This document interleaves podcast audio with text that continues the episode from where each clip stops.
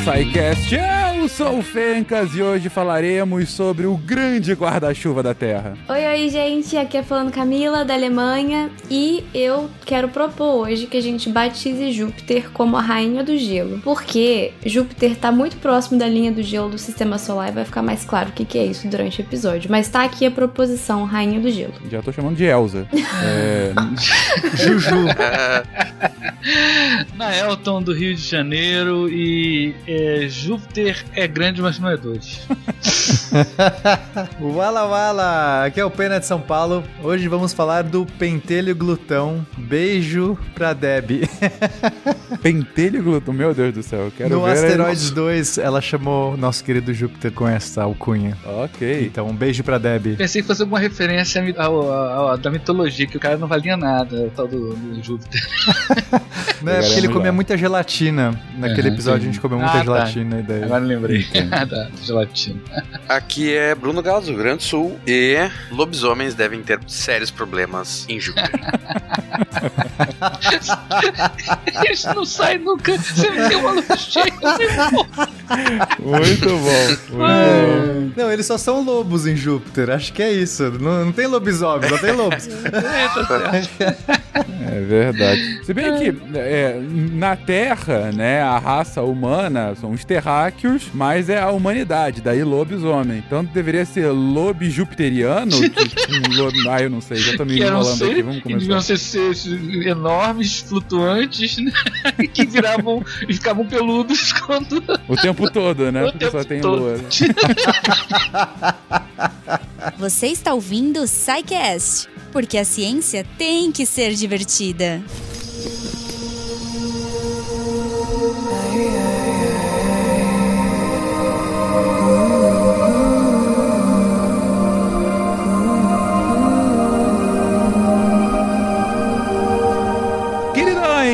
Voltamos aqui ao nosso mapa do sistema solar. Estamos fazendo um episódio para não só os principais astros, né, os principais corpos celestes aqui do sistema solar, mas até para as principais regiões, né? No último episódio a gente falou sobre o cinturão de asteroides, né, indo desde o centro, desde o Sol, indo para é, cada vez mais a, as partes mais periféricas, né, do nosso sistema solar. E hoje chegamos no pai de todos. Chegamos aqui em Júpiter, o grandão maior dos planetas, o, o grande guarda-chuva da Terra que nos protege sobre quaisquer objetos, quais, quaisquer não, mas a ampla maioria dos objetos errantes que por aí vagam. Falemos então desse grande planeta, falemos de Júpiter. Gente, de onde, é, falar de onde é que é o nome é meio óbvio porque todos os nomes vêm da mitologia, mas quem era então Júpiter e por que esse nome? Bom, é normal que que Júpiter tomasse o nome dos maiores dos deuses, pra, pelo menos na mentalidade grega, ligado ao seu intenso brilho e do seu movimento muito lento no céu, que dá, dava uma ideia, né?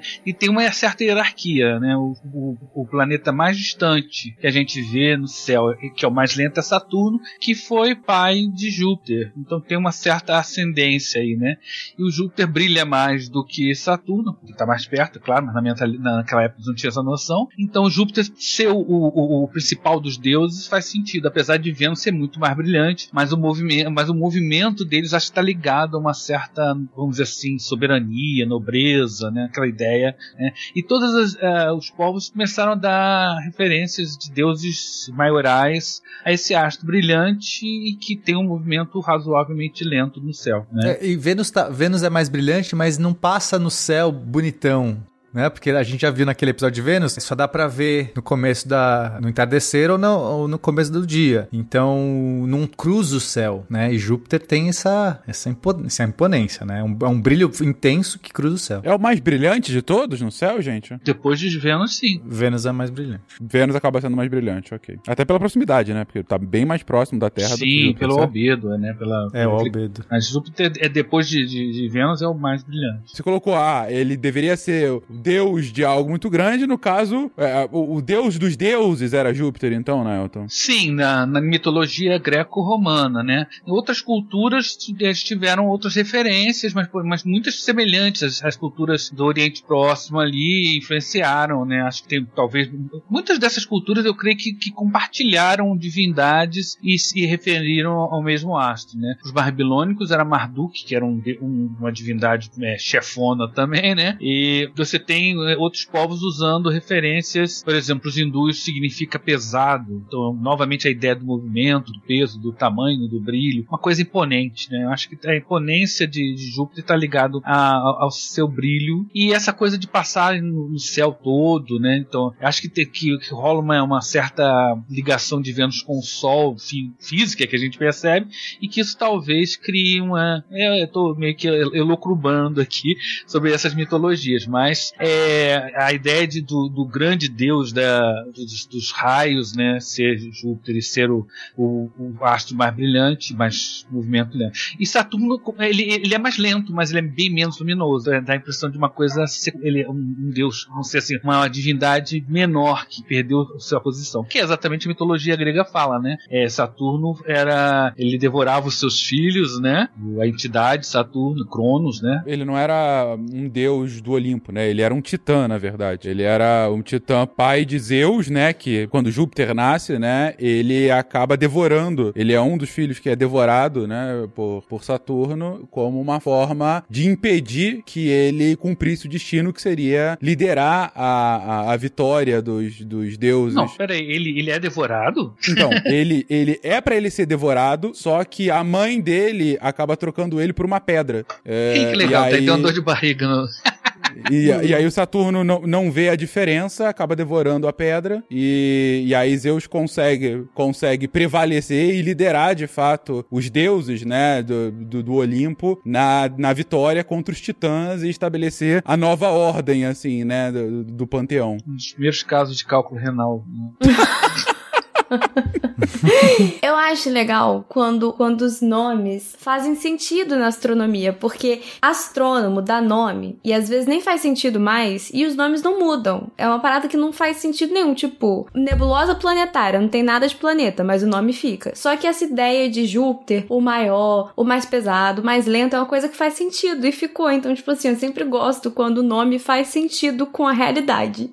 Para você, a, a palavra Júpiter de fato lembra lembra essa questão de um, de um gigante, né? De um... É, é o maior planeta de fato, é o mais pesado, então faz sentido. Mas a época, assim, da palavra Júpiter, ele, ele, você tinha essa questão de fazer sentido do ponto de vista de, de, de, ser um dos mais brilhantes, mas eles não tinham ainda essa noção que era um planeta grande, né? Aliás, sequer tinham noção que era um planeta, né? Eventualmente. Não, exatamente, tipo, esses nomes surgem quando, quando não se sabe qual é a origem. É, a origem não, qual, o que, que tá realmente acontecendo né? Então, quando faz sentido, mesmo na coincidência, é legal. É, o, o, o fator maior é o brilho, né? É, é, ligado. Vênus já tinha uma conotação mais ligada ao Sol e tal o brilho de, de Júpiter e, e, o movimento. Né? São essas são coisas que, que na cabeça de, de, daqueles povos tinham um significado de realeza, de soberania. Né? Os reis não correm, eles desfilam, né? andam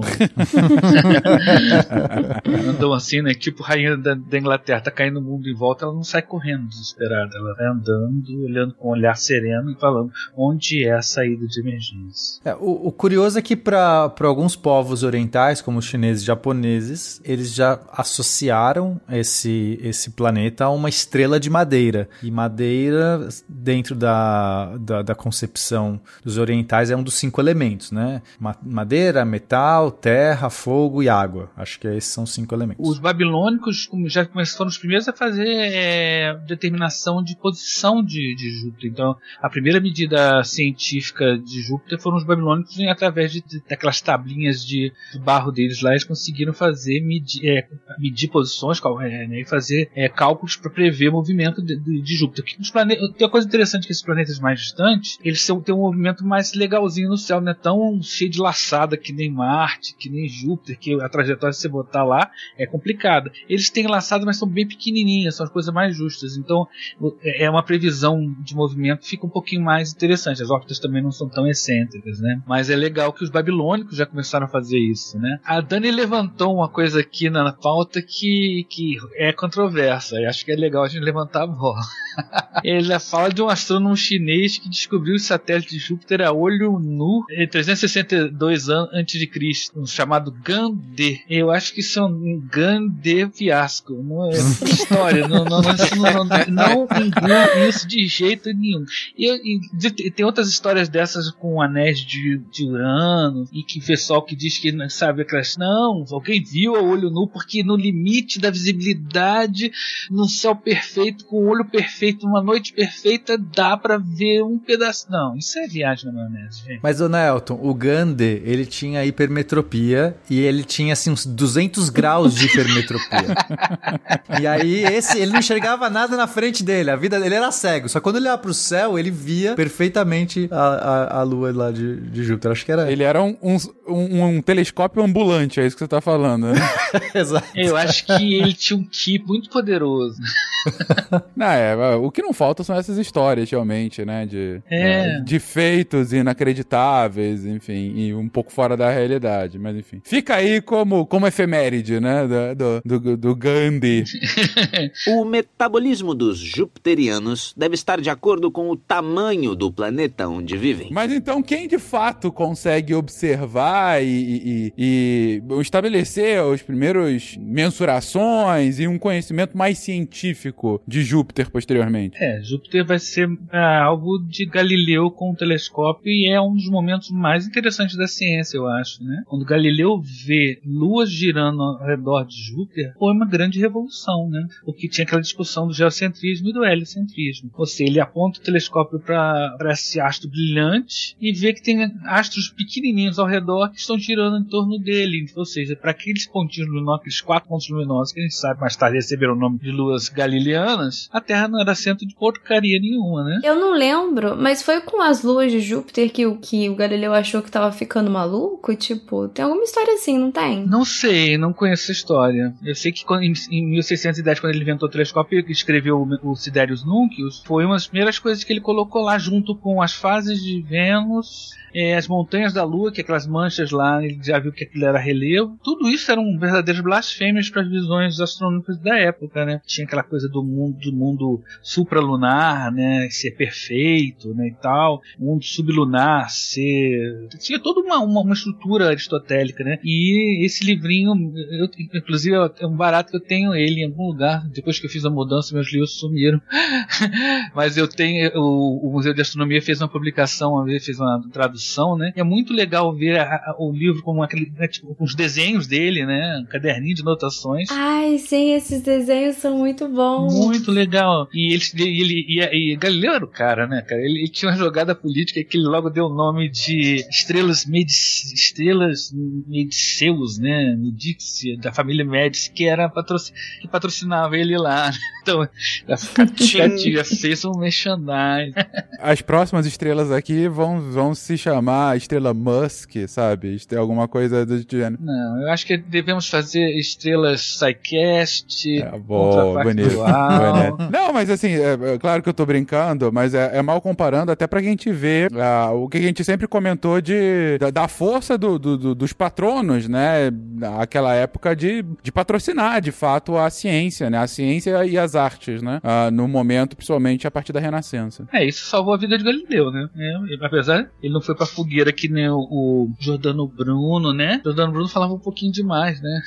o Galileu já era um pouquinho mais político. É, não, mas o Galileu teve que segurar a onda, né? Teve. Ele acabou segurando, porque, porque no começo, justamente, né? As descobertas, as, as descobertas dele meio que desafiavam não só a visão da astronomia padrão, mas também a questão da, da Igreja Católica. E a gente tá falando, obviamente, de um período aqui que a Igreja tinha uma, uma, uma presença muito forte, existia Tribunal de Inquisição e tudo mais. E aí o Galileu resolveu: ah, não, eu não vi direito, vamos, vamos ver, de, vamos, vamos, olhar de novo aqui. Talvez não era bem assim. Jogou uns panos quentes para não. Que o Bruno. Não foi o caso do Bruno, né? Que... É, ele, ele era bem relacionado também. É, ele era bem. Alguém aconselhou ele bem, né? Era bem relacionado. Exato. É. Pega leve aqui. Pega não leve, precisa isso aí, escrever falou. tudo isso, né? Ah, Só era interessante a gente destacar aqui as luas galileanas, as quatro maiores, né? Também são as quatro maiores do sistema solar, né? É Io, Europa, Calisto e Ganimedes. São todas entidades mitológicas ligadas a Júpiter. A maior parte das luas de Júpiter são alguma divindade feminina que o, o Júpiter passou na conversa e tal, né, e tal, teve algum relacionamento amoroso ali, nem sempre muito consensual.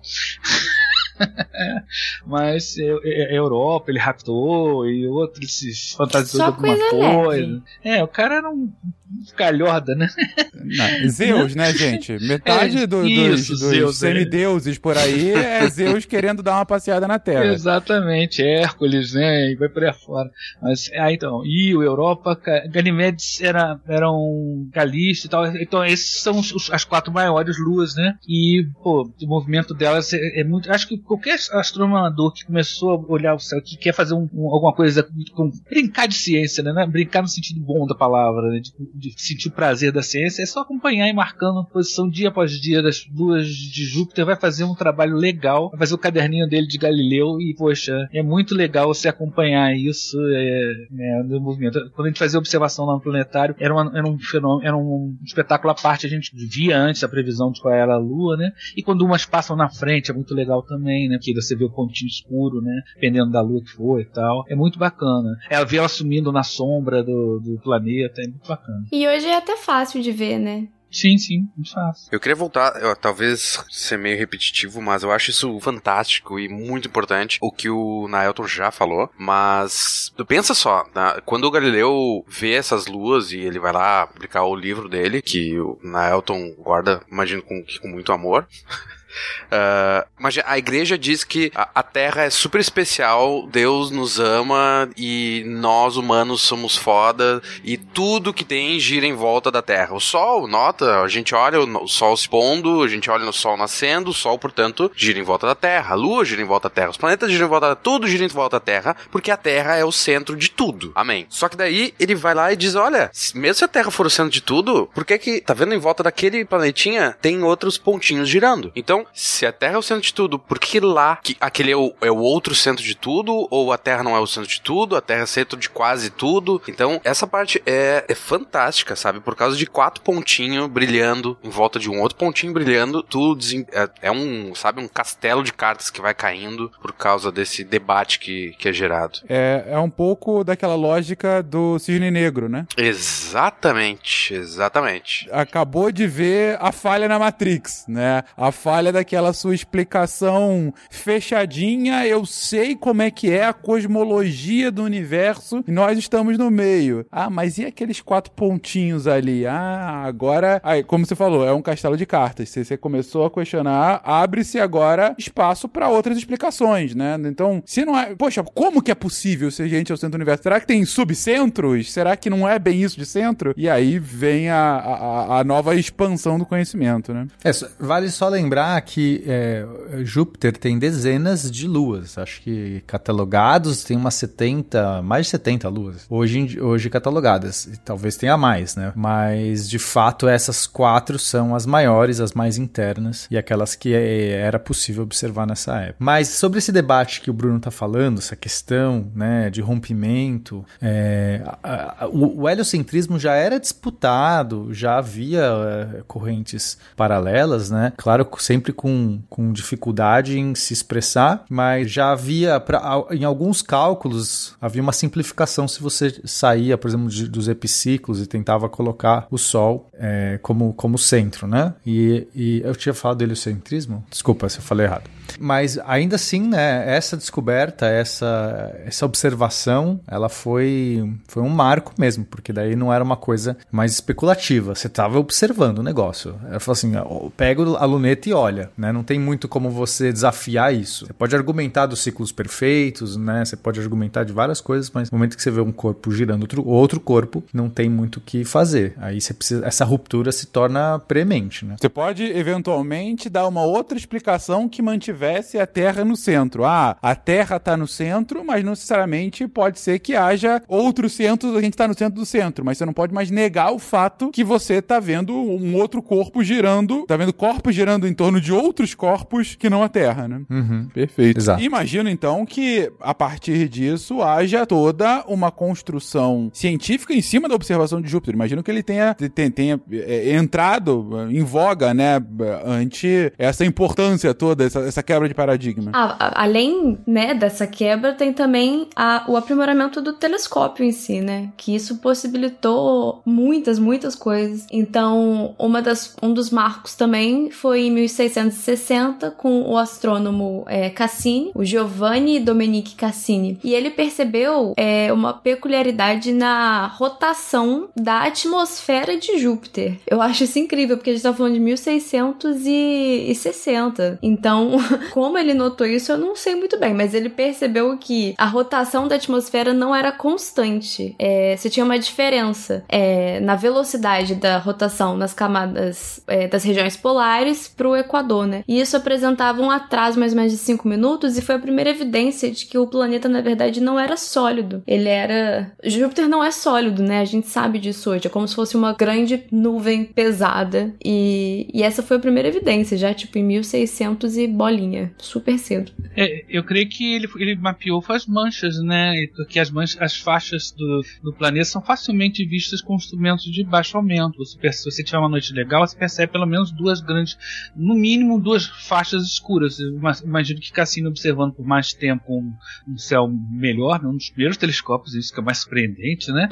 ele viu é, faixas de, de, é, ele podia acompanhar pequenos detalhes das, das faixas, né? Não sei se já tinham visto a famosa grande mancha vermelha de, de Júpiter, que é um marco muito, muito fácil de ser identificado, porque ela é grande, né, em relação ao disco do planeta. Não sei se foi exatamente isso, mas eu- se ele conseguiu identificar essa rotação diferencial que a gente chama, né, dependendo da latitude, é porque certamente ele, ele acompanhou algum detalhe da superfície, creio eu, né? É, mas imaginar isso, por exemplo, sem placa, sem, sabe, no olho, no desenho, e conseguir perceber esse atraso.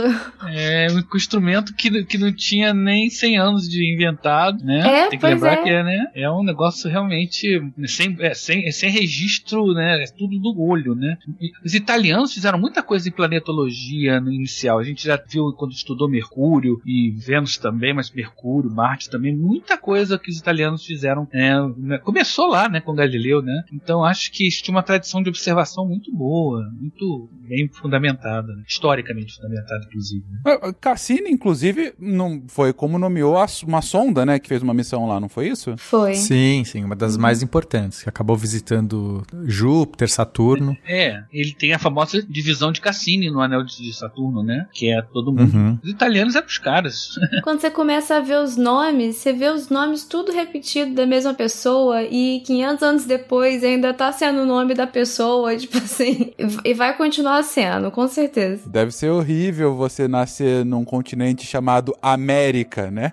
Por exemplo. Mas enfim, é, é, acontece. é, são, são os desbravadores, né? O nome que pega. O metabolismo dos jupiterianos deve estar de acordo com o tamanho do planeta onde vivem. Mas Então vamos, vamos ao planeta, né? A gente tem essa, essa construção científica inicial e a partir daí a gente começa a entender um pouco mais das características que, que, que formam, né? Que, que compõem esse planeta. Ah, bom, além do, do tamanho bastante avantajado, que outras características a gente pode mencionar desse planeta? Bom, a gente tem é, o tamanho mais marcante, né? Tem a questão da, da rotação rápida, que é uma coisa, ele é um dos que roda mais rápido. Ele é grande, mas gira mais rápido. Isso é muito interessante, né? E o fato dele estar, se esse corpo, essa, ele, ele comparado com os demais, ele não é só o maior, ele é muito maior no sentido de que a massa dos outros planetas todas juntas, né? Ele tem uma, uma proporção muito grande e essa rotação dele muito grande também faz com que essas as nuvens, a atmosfera tenha um comportamento, é, distribuição baseada assim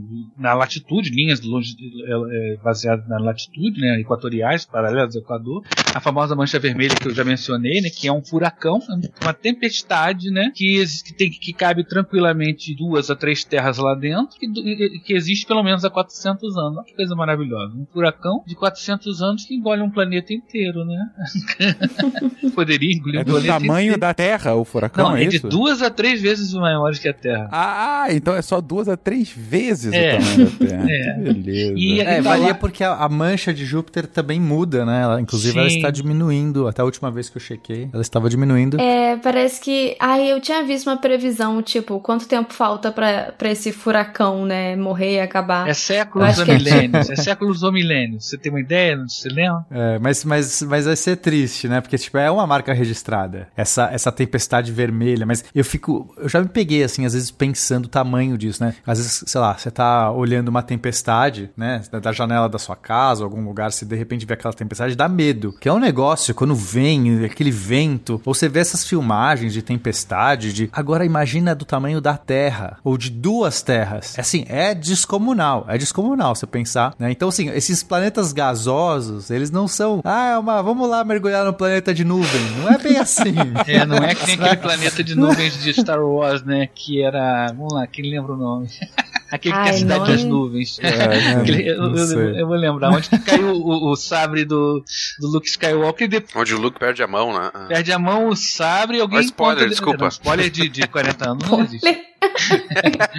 né? Mas é, é, é, lembrando que é, é, como a rotação é mais rápida, ele, ele dá uma volta em 11 horas e é um, um maço maior, então as, as velocidades. Alguém me perguntou, mas como é que é possível uma tempestade durar 400 anos? Falei, Aqui na Terra não, mas lá as, as, proporções são todas maiores e, as- e a, a- a densidade da, da atmosfera é outra, a gravidade é muito maior, a velocidade é muito maior, então as energias envolvidas são muito diferentes do que, do que qualquer modelo que a gente. A gente pode até fazer uma comparação entre uma- um ciclone terrestre, tropical, extratropical que seja, com uma, uma mancha de, de, de, de Júpiter, mas poxa, são coisas de proporções muito diferentes, né? Muito diferentes. E sobre o tamanho, Nelton, que você tinha dito que ele era maior do que os outros planetas combinados, ele não só é maior do que todos combinados, mas duas vezes e meia todos os outros planetas combinados. Ah, legal, eu, eu tava esquecendo a proporção, foi bom você falar. Aqui, duas, cara, então é coisa pra caramba, né? Assim, não é pouca coisa grande, ele é realmente muito grande. Embora ele seja só um milésimo da. tenha só um milésimo da massa do Da massa Sol. solar. né? Então, ou É. seja, o Sol é realmente.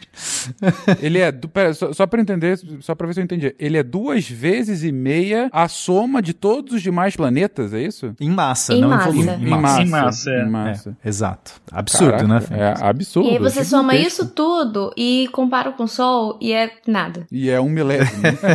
É. Mas uma coisa interessante é que Júpiter, é, embora seja muito menor do que o Sol, ele já entra quase numa faixa. é, se ele fosse um pouco mais pesado, é aqui um pouco mais pesado, é, na verdade 75 vezes maior, mas ainda assim, é, ele tá numa escala já nessa, nessa, nessa medida, ele já poderia se tornar uma estrela. Então, é, é, até um pouquinho acima de Júpiter um- e até esse limite de 75 vezes maior, você entra num, num, num tipo de estrela que não é bem uma estrela, que é, que é essa coisa meio duvidosa. É uma estrela, é um planeta, mas consegue emitir radiação e tal, que a gente chama de é, anãs marrons. E daí, Júpiter não é uma. Certo? Assim, Camila, que você que, que é Não, não, aqui. Júpiter não é. Na verdade, anã marrom, anã marrom, pela definição, também não é estrela, porque a definição de estrela é bem peculiar. Tem que fazer fusão de hidrogênio no, no centro. E a anã marrom não faz. Perfeito. Mas a anã marrom faz outras fusões. Então, tipo assim, ela chega a produzir energia. Então, tipo, na definição de hoje, não é considerado uma estrela, mas não é um planeta. É realmente o que você falou, uma coisa intermediária, assim, né? E Júpiter tá, tá quase ali. É, porque Júpiter tem uma radiação é, forte, mas também já não entra nessa definição de anã marrom. Então ele é quase, ele é um, ele, ele é uma, é uma, um candidato, assim, um, um preten, pretensor a uma anã marrom, mas não chegou lá. Acho que as menores anãs marrons chegam até a ter o tamanho em volume de Júpiter, mas elas são muito mais densas, né? Tipo, tem muito mais massa ali. Mas o tamanho chega a ser mais ou menos igual. Isso é legal de, pelo menos eu acho legal pensar que não, ah, não tem uma divisão tão de novo, né? Como a gente acaba sempre falando, em caixinhas, né? Que, que a gente faz sempre na ciência, mas é uma, uma linha mais contínua. Então, ah, o que é uma estrela? Uma estrela é feita de tal coisa. Planetas são feitos de tal, tal coisa. Não, se tu pegasse e engordasse Júpiter, ele ia virar uma estrela. Então, ah, né? Só por oportunidade e tanto que vários, acho que, se não me engano, a maioria, né, dos sistemas eh, estelares, eles são sistemas binários, né? Então a gente poderia também ter uma outra estrela porque sobrou sobrou caliça da obra lá, que a gente sempre fala, né? E tu ah, na- nasce mais uma estrela porque ele chega a fazer fusão. Sobrou o quê, é, Bruno? Eu não conheço essa Caliça, palavra. né? É, Calisto? É o quê? Calisto, Sobra, sobrou Calisto. Esse sobra de obra, é isso? sobra de obra? É, não é caliça? Não, me- não conheço também a expressão. Não. É, deve ser uma coisa é, regional, que eu nunca ouvi falar, não. Legal. Mas olha só, então o nosso pentelho glutão não foi tão glutão quanto o Sol. O Sol foi muito mais glutão, porque não deixou nem um pouquinho pro nosso Júpiter. Que, né, se tivesse comido um pouco mais aí, quem sabe teria feito um sistema binário. Seria Ou- interessante. Ou seja, não seria mais a cidade das nuvens, a gente viraria Tatooine, na verdade. Isso. É, acho que talvez a gente nem mais existisse, né? Numa configuração de anã binário, os planetas internos acabam muitas vezes se é, é, não consegue ter uma órbita muito estável, né? Então, Entendi. os- Somente as no- órbitas mais estáveis são as externas, nos planetas. nos Somente uma sistemas distância que binários. Júpiter estava, né? É, é interessante que a gente não pode fazer nenhum modelo de, de, de evolução do sistema solar sem levar em conta a questão de, da formação de Júpiter. Certamente Júpiter, ao se formar, alterou totalmente o seu entorno, né? E, inclusive, gente- alguns acreditam que, que o, o cinturão de asteroides, o cinturão principal, é resultado. Né, ele não se não aquele material não se formou um planeta por conta da proximidade da gravidade de Júpiter, mas é uma das teorias mais aceitas. A gente tem que lembrar também as pessoas que a distância que ele está do Sol é cinco vezes mais distante que a Terra, que faz que o ano. Eu sempre fa- falei que desde o início que o movimento dele é lento, mas como é que é? O quão lento? Júpiter demora 12 anos para dar uma volta completa ao redor do Sol. Então ele vai mudando de constelação para constelação muito devagarzinho. Por exemplo, agora em, em agosto, tanto Saturno quanto Júpiter vão estar em posições que a gente chama de oposição. É a melhor época para observar planetas externos à órbita da Terra. Então eles vão estar. é, Saturno no início do mês de agosto e Júpiter no final. São os dois planetas gigantes, né, vão estar em, em- em- em posição. Mas por quê? Mas na verdade isso é o movimento da Terra que está fazendo essa configuração em que fica o Sol de um lado, a Terra no meio e os planetas gigantes do outro, caso Júpiter no final de agosto.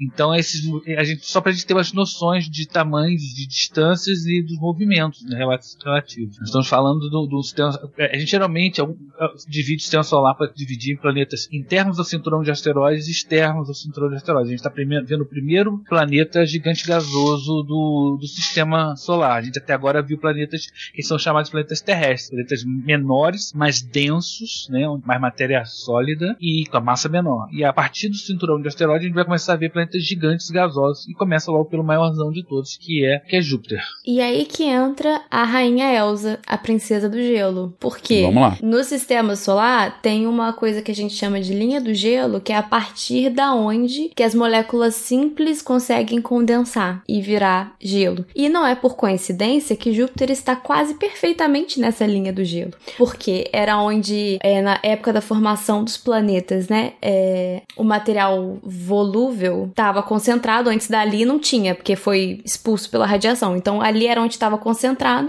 Volátil. Volátil, obrigada. Eu, eu confundo. Mas enfim, ali seria onde estava concentrado, é onde você começa a conseguir formar os planetas gasosos. Justamente na linha de gelo onde Júpiter tá. Nossa querida princesa Elsa. Let it go. Bom, então dá pra ver, por essa explicação inicial de vocês, que é difícil falar de mais importante, né? É, claro, você tem o Sol e tudo mais, mas que Júpiter é, é, é fundamental pra gente entender a configuração de como o sistema solar é, existe hoje, né? É, tanto pela questão da, sei lá, do cinturão de asteroides, da posição dos planetas, da proteção para os planetas mais internos, dessa questão de ser a rainha do gelo que você está colocando aí, Camila. Ou seja, é. Imagino que pelo tamanho é, é um dos mais fundamentais para a gente entender essa configuração, né? Até mesmo no movimento do Sol, né? Tipo, Júpiter, ele comparado com o Sol não é tanta coisa, mas ele é o suficiente já pra dar uma atrapalhada no movimento é, do Sol. É, tanto que, assim, tem gente que é muito preciosista e fala que até o, o heliocentrismo tá errado, entre aspas, porque a gente não tá orbitando o Sol. A gente tá orbitando o centro de massa entre Sol e Júpiter. Porque o Sol, ele dá uma, uma balançadinha também Mas esse centro de massa fica dentro, Dentro do do Sol, Sol, é. Então é heliocentrismo, ponto. Beleza. É, esse tipo de preciosismo é um problema sério para divulgação científica, sabe? Porque às vezes as pessoas querem ser muito precisas e acabam criando problemas para as pessoas entenderem uma coisa que a gente encara na, maior naturalidade. Ah, tá dentro do sol, é diz, bom, as pessoas não, isso, ah, isso é uma revolução, é uma outra teoria, ah, é, aquela estava errada. Tem que, sabe, a gente tem que ter muito cuidado quando, quando faz divulgação científica exatamente por causa desses preciosismos, que são às vezes do tipo, ah, por exemplo, ah, ah, que, satélites que giram em torno da Terra sofrem efeitos relativísticos, então o tempo anda mais devagar. Centésimo de milésimo de segundo. Cara, tem, sabe? Tem que ser muito claro, pessoa. Ah, então a É, pessoa. é, depende do contexto, né? É, precisa de contexto. Senão a, Sim. a Terra não é esférica. Sim, de- exato. Dependendo do contexto, você tá, tá na esférica. Dependendo do contexto, ela é mais perfeita, esférica. é, ela tem, tipo, a, a crosta terrestre, Sim. né? Quando você fala de é regular. Mas a, a longa distância, ela é mais perfeita do que uma bola de bilhar. Exato. Então são coisas Isso, que dependem contexto. da Exato. escala. Então a gente tem que e a gente tem que sempre pensar no contexto do público, que o contexto do público não é o contexto da ciência, em que coisas de menores que 1% fazem diferença. Tipo, é, mas a gente tá perdendo fu- fugindo um pouco do assunto, mas acho que tem a ver quando a gente fala de Júpiter, que é um planetão gigante, né? Ele é um planetão gigante. Não, mas eu estou 100% de acordo também. É, não, é isso aí. Então, vamos refazer a frase. Apesar do heliocentrismo do nosso sistema, Júpiter tem uma, uma, uma participação interessante e importante pra gente entender a configuração dele todo, mas sem dúvida, o Sol é o nosso astro-rei, né? Não podemos... O Sol é o nosso astro-rei, mas Júpiter é nossa Elsa linda, que está aí nos protegendo de, de, de perigos infindáveis. Feminismo astrofísico. Ah, passou da hora, né, gente? A mitologia por trás dos nomes é tudo cagada de machismo, passou da hora. É, é, isso é uma, uma grande verdade. Vamos rebatizar de a rainha Juju a partir de agora. Eu, eu acho que não vai rolar, não, Camila. Acho que isso é uma batalha perdida, mas tudo bem. Vamos lá. Vou- Posso ser os seus chances pra lutar contra os moinhos. Vamos lá.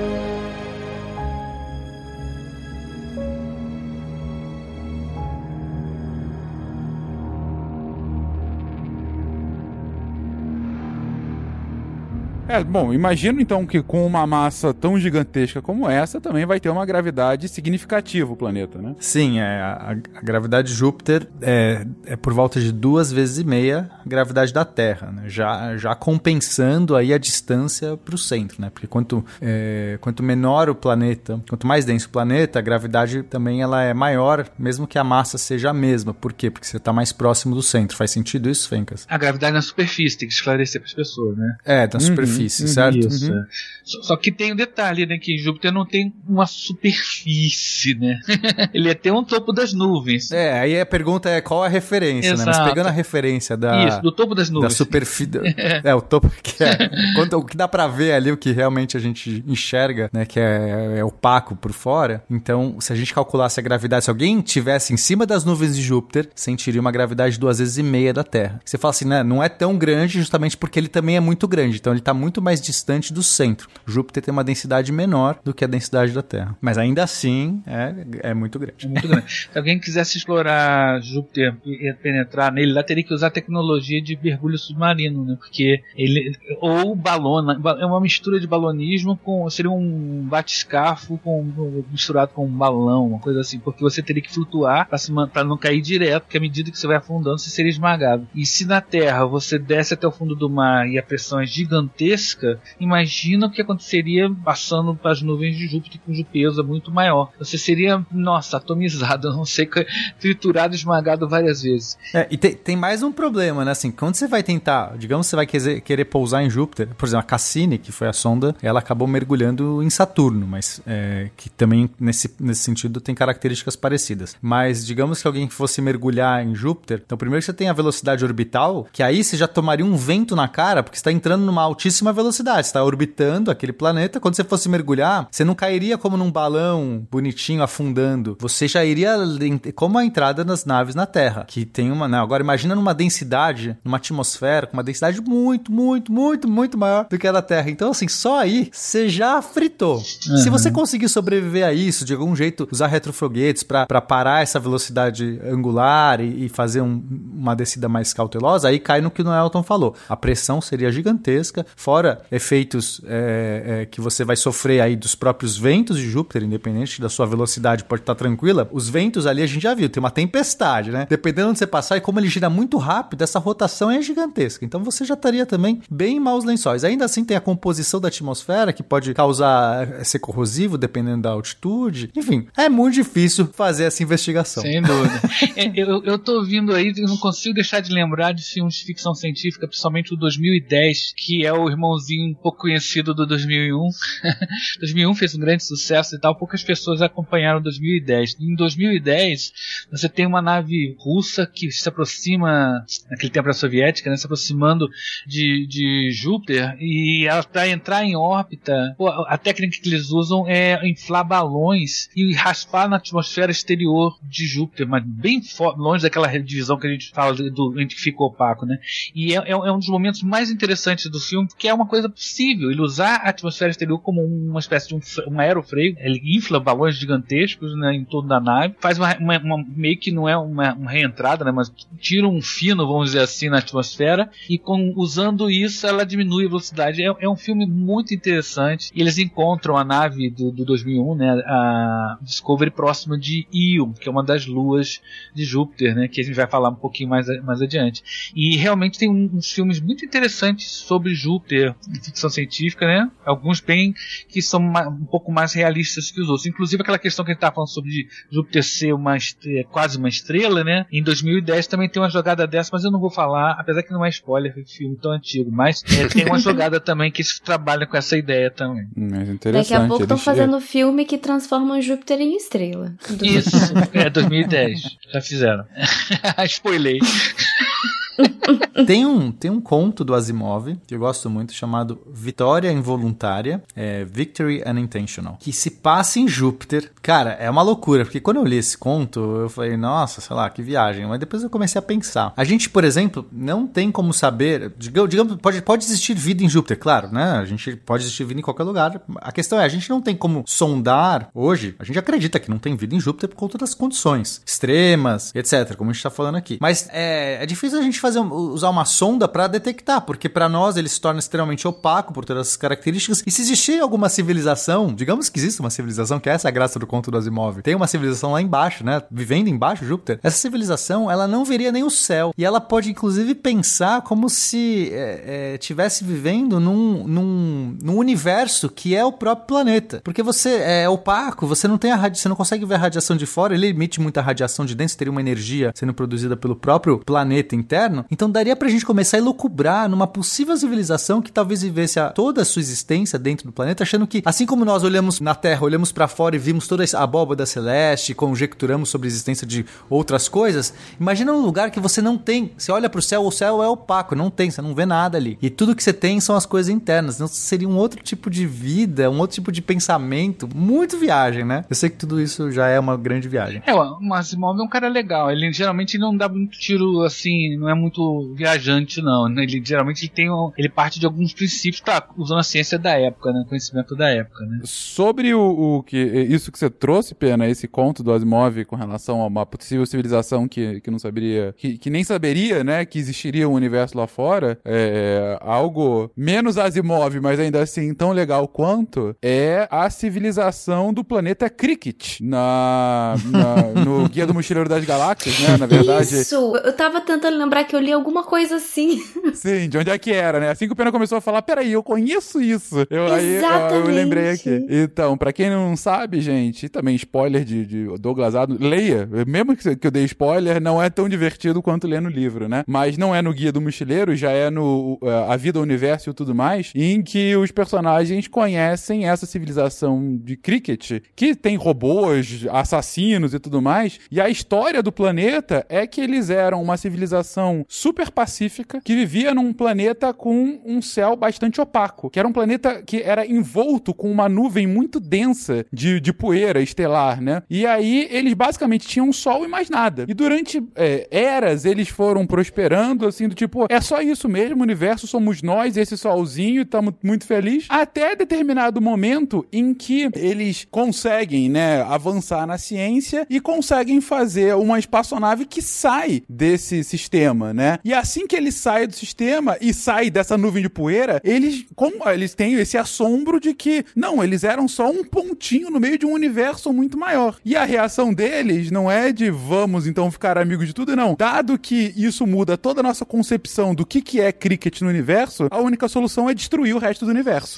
para voltar como era hoje. E aí a missão da civilização é destruir o resto do universo por conta disso, para que eles voltem a como era o status quo antes. Eu tô com o livro na mão agora. Eu tô com o livro na mão agora. Isso é incrível, gente. É, muito, é, muita, é muita conjunção, né? É sensacional, né, cara? Não, cara, Douglas Adams é sensacional. E, e aproveitar que vou fazer um pouquinho de propaganda aqui. Né? Lá no Planetário nós estamos montando um clube de leitura e o primeiro livro vai ser o Mochileiro, né? Ah, excelente. Né? E, eu tô com enfronhado em Douglas Adams. E você falando nisso, com o livro aqui na mão. Eu falei, cara, muito legal. E agora vocês, vocês desculpe, mas vai ter que sair um pouquinho. Não pode deixar de falar de Douglas Adams, né? Será que ele não fez uma piadinha do cricket com o jogo em inglês, não? Que é sempre, ele sempre que pode sim, debocha. Sim. Mas é, é, totalmente deliberado. É, é, totalmente isso, porque a primeira vez que eles aparecem, eu acho que é no livro anterior ainda, agora realmente faz tempo que eu li, que é eles têm um, um robôs que matam os outros com uma arma que é que nem usando, tipo, um bastão de cricket para jogar uma bomba, que é como se fosse a bola de cricket, entendeu? Que legal. E, a, e aí ele fala que, assim, por uma incrível coincidência do universo, eles fizeram robôs que é igualzinho o jogo do, aqui da Terra, entendeu? Tanto que a primeira vez que eles aparecem, os humanos, ingleses, ficam vendo, ué, tem mais alguém jogando cricket aqui? E aí todos morrem numa explosão.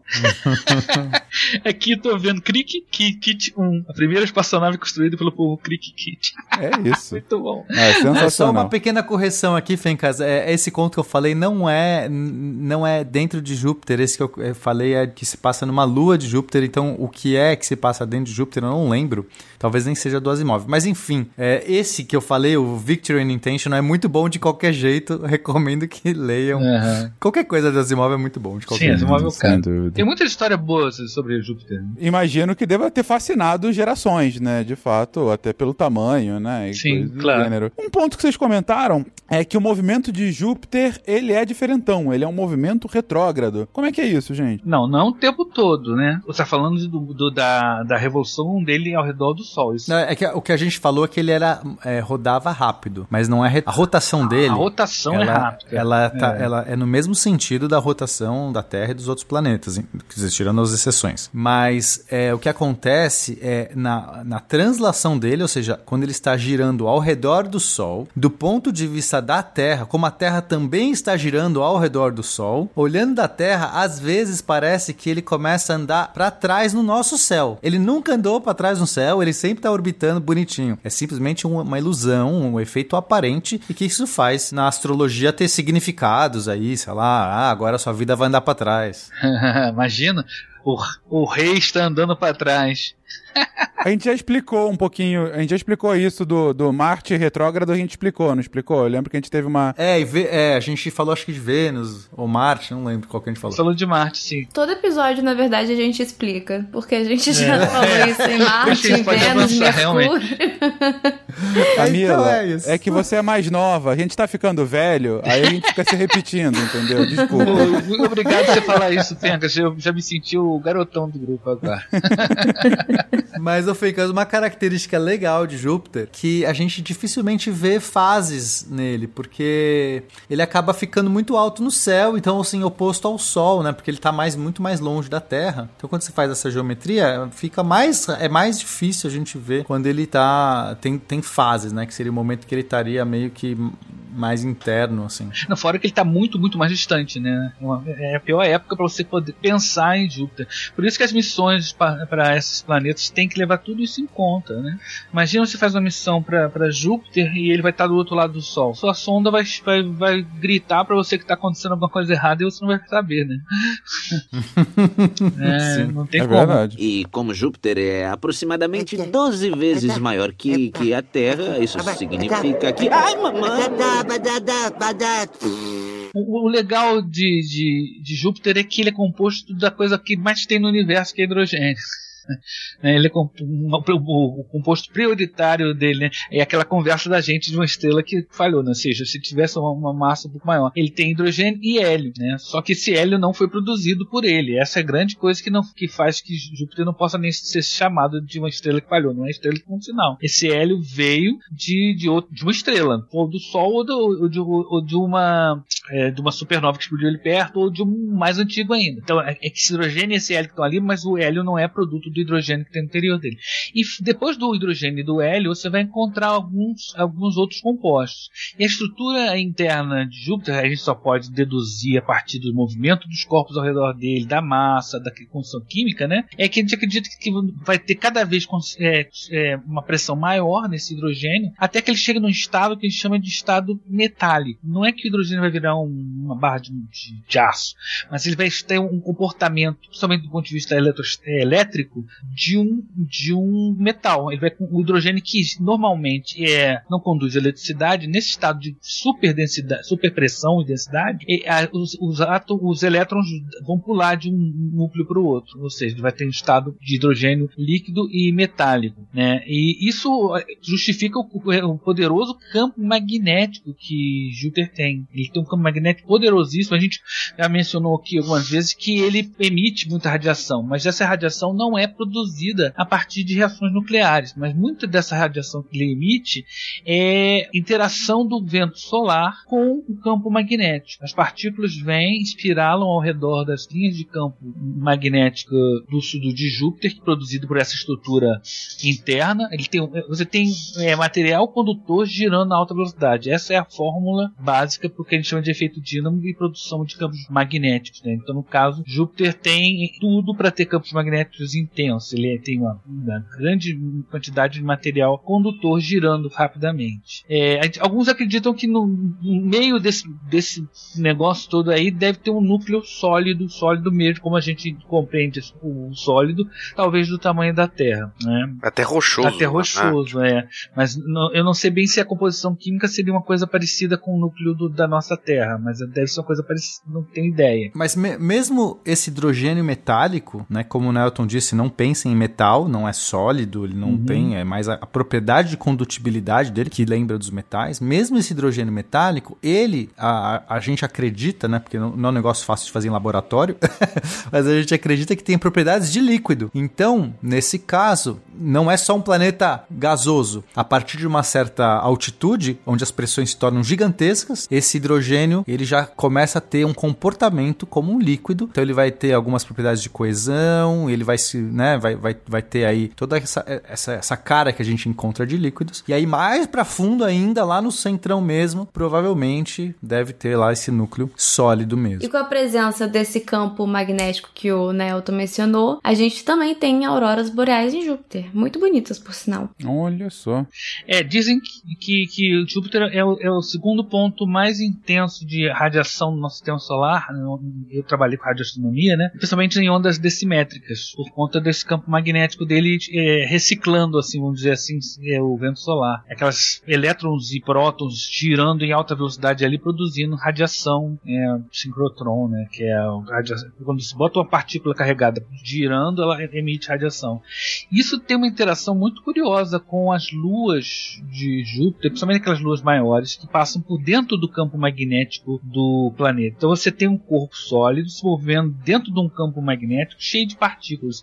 É um turbilhão de energias, é uma coisa muito, muito doida, né? Não é uma, não deve ser uma coisa muito fácil de, de não é aquela, aquela coisa que você pega a nave espacialzinha feita de, de alumínio, de folha de alumínio, né? Grampeada com fita adesiva, que nem a, o módulo lunar, né? Grampeada com fita adesiva, você, lá a coisa vai para fazer exploração ali, a coisa não vai.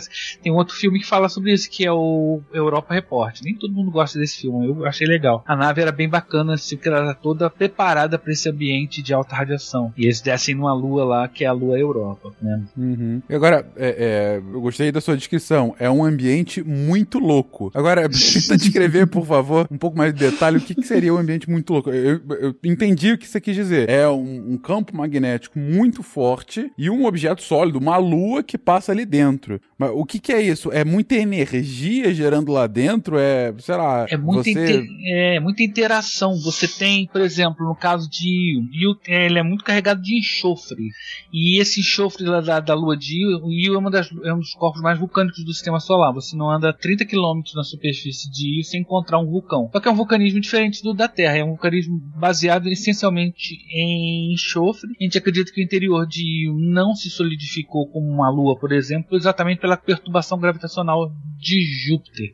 Então você tem o um material sendo espirrado, enxofre jogando para o espaço, que passa por linhas de campo magnético com partículas espiralando e radiação. Então você tem umas interações ali entre esse, essas substâncias químicas e esse material que são muito curiosas. Você, essa luazinha vai girando ao redor de Júpiter. Imagina então uma bolinha, né, uma esfera girando em torno desse e vai soltando esse, esse material, esse gás, essa poeira de enxofre. Ela vai deixando em volta de Júpiter um, um, um pneu, um toroide, como a gente chama, né, de, de, de enxofre, que interage também com esse campo magnético. Então você tem um laboratório de experiências do, do, do sei lá, do doutor Silvana, do, do, professor Pardal, de quem você imaginar, porque você tem campos elétricos, campos magnéticos, partículas, material é, que para nós é tudo muito exótico, né? Você tem, por exemplo, a Europa, que é uma lua maior do que Io, mais afastada do centro, e que também não, não, não, não o seu núcleo continua líquido e aquecido, provavelmente, inclusive tem atividade térmica geológica, né? Termo,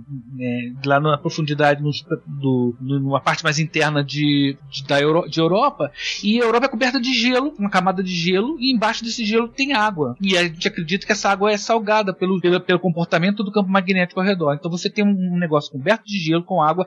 Nesse fundo desse, desse oceano tem calor que pode criar uma água, vamos dizer assim, morna, né? Você tem um ambiente favorável à existência de vida. Você tem água, você tem um, não é muito tão frio assim. Há alguns traços de substâncias orgânicas, só que a superfície é bombardeada por partículas altamente carregadas o tempo todo. Tem uma, teve uma série que passou, foi lançada pela BBC, tem um nome nada criativo de Space Odyssey, né? não tem nada a ver com 2001, mas que era uma, uma nave muito grande, né? era, era, um, era um que eles chamam de docudrama, né? um, era um documentário dramatizado. E quando eles chegam à Europa, né, eles têm problemas com a radiação, né? eles têm até uma proteção para isso e tal. Então a superfície da Europa é o grande candidato à existência de vida no sistema solar atualmente, né? até tirando um pouco o brilho de Marte, já não é tão. E tem projetos de mandar sondas para lá, a gente vai falar mais adiante. Mas você tem uma superfície bombardeada por partículas. E esse ambiente, ela entre as luas, você tem um enxofre jorrando de, um, de uma lua, você tem lua que recebe material de outra. Então é, é, uma, é um ambiente de interações entre o planeta principal e seus satélites, todos mediados por esses campos magnéticos, por gravidade intensa. Então é realmente um ambiente muito, muito doido. Muito doido. Ou seja, não só a gente pode eventualmente achar a vida é, nas luas de Júpiter, como a gente pode achar os X-Men lá, né? Com, com tanta radiação e coisa assim que tem. E, e Júpiter se torna muito importante também. É, essa descoberta que o Daniel está falando, que é esse aquecimento de maré, né? Ou seja, você tem a energia, a força gravitacional, o, o movimento da órbita de Io e dos outros, das outras luas ao redor de Júpiter. Como o Júpiter é muito massivo e essa órbita é variável e Júpiter está rodando muito rápido, tudo isso vai causar, é, vai, vai levar a, uma, a um aquecimento gravitacional. Então os planetas girando, essa órbita se aproxima, se afasta passa, é como se você tivesse gravitacionalmente mexendo ali dentro, né? Mexendo para frente e para trás, é como se fosse um atrito que está criando por conta desse, dessa gravidade, dessa atração gravitacional. Com o tempo, se essa coisa se perdura por muito tempo, os planetas vão se é, parando de rodar, eles vão travando em maré, né? Como, como a nossa Lua que é travada em relação à Terra, né? Tá sempre travada, mas o próprio planeta vai freando, assim como a Lua também está freando a rotação da Terra, né? É, é, muito devagar. Então essa energia que está freando essas órbitas, essas rotações, vão se convertendo em calor. E essa descoberta é muito importante porque permite a gente começar a conjecturar possibilidades de vida fora da região dos caixinhos dourados, que é essa região onde a água é líquida. Então, né, quando começou a exobiologia, como começou as teorias de como a vida poderia se formar no universo, tudo mais, logo se, se falou assim, olha, a vida tem que surgir né, até a faixa dos caixinhos dourados, até nessa faixa onde que você tem uma água líquida para porque a gente entende que a vida, né, como a gente conhece, precisa de água. Então aí foi os modelos aí astronômicos foram todos, olha, esse aqui não dá, tá fora da faixa, né? Você pega uma estrela qualquer, você fala assim, a faixa tá aqui. Só que de repente quando a gente viu que é, Europa, Io, etc, tem aquecimento, então Europa tem um oceano um, um oceano subsuperficial, líquido, começou a falar assim, então peraí, a vida pode se desenvolver sim em regiões fora do Caixinhos Dourados, porque a gente tem outras fontes de energia que não somente a energia da estrela, que no caso é o Sol. E, e aí, nossa, né, começou uma complexidade enorme. Então, hoje, a Europa é um dos grandes candidatos a ter vida, porque a gente sabe que tem matéria orgânica lá. A gente já. A Cassini, quando passou ali perto, eu acho que não sei se foi em Europa ou em Encélado, posso estar confundindo os dois, mas eu acho que Europa e Encélado têm, têm propriedades parecidas nesse sentido. Acho que é Encélado. É, mas na Europa também não teve os, os geysers, os geysers, os geysers, uns assim. Mas eu acho que, que passou por dentro de um. fez um flyby num, num, num geyser, acho que foi em Encélado. Sim, Europa também, com certeza. Enfim, é, Encélado, Encélado também é outra, outra lua interessante com essas propriedades. Mas enfim, a gente sabe que a Europa tem matéria orgânica, sabe que tem um oceano líquido subsuperficial, tem essa fonte de calor, então assim, tem ingredientes, né? Mesmo estando no, no, no limite ali, fora da, da zona dos caixinhos dourados, estando uh, junto com sua rainha do, do inverno ali, né? Muito A bom. rainha do inverno é a fonte do calor, gente. Oh, meu Deus do céu, é o amor, é o amor gerando vida espontânea. E Muito foi assim bom. que o plot de Frozen foi inspirado. Exato. O Frozen 3 vai ser isso, eles vão se encontrar em Saturno e criar a vida, o Olaf vai estar lá. E como Júpiter é aproximadamente 12 vezes maior que, que a Terra, isso significa que. Ai, mamãe! Só para ilustrar o que o Pena falou ali do, de movimento de maré gelando energia térmica, né? Uh, pensa que a Lua, a gente vê a maré aqui nos nossos oceanos, né? No mar, sobe e desce. Uh, só que também existe uma força de maré na Lua. Só que na Lua não tem nada, tem um oceano líquido pra gente ver esse movimento. Esse movimento acontece na própria rocha, no, no próprio material sólido da Lua. Só que em vez dele fluir para um lado para o outro, ele vai ser forçado e friccionado direcionado para um lado para o outro. E a partir daí vai gerar calor. Então, assim que a gente tem Io, tu tem todo esse vulcanismo de Io, tu tem a Europa com, digamos, um manto líquido de água, né? Por causa dessa. que o Pena explicou bem, né? Mas, mas se a gente já for falar de. Se gostaria de falar de Europa, o Pena já comentou que é então uma lua que tem uma casquinha de gelo, né? E a gente sabe que tem água líquida embaixo. E já aproveitando que a gente já, já, já saiu, já foi publicado o cast de placas tectônicas tem uma teoria, né, uma hipótese, que Europa tenha algo semelhante a placas tectônicas, porque a gente sabe que, ou estima, que a superfície dela é muito, muito jovem comparado às outras luas de Júpiter. Então a gente vê poucas crateras na lua, na superfície de Europa, e enquanto que deveria ter mais se comparado com as outras luas, né? E eles calculam lá, fazendo um zilhão de aproximações que eu não vou saber explicar, mas calculam que ela tenha no máximo os, as partes mais antigas da, da superfície tenha no máximo 90 milhões de anos, o que é pouquíssima coisa. Então, eles. Pode ser que exista algum tipo de mecanismo que faça essa crosta de gelo funcionar como uma placa tectônica aqui na Terra. Então, ela vai acabar subductando, entrando embaixo de outra parte dessa crosta de gelo, e por isso, impactos mais antigos, em vez dela ficar acumulando impactos que nem a nossa Lua, né, e a gente vai ver cheio de crateras, ela vai. Essas partes mais antigas com impactos antigos, vão subductar e vão ir para aquele oceano uh, mais quentinho, que deve ser frio pra Chuchu ainda. Vai reciclando, né?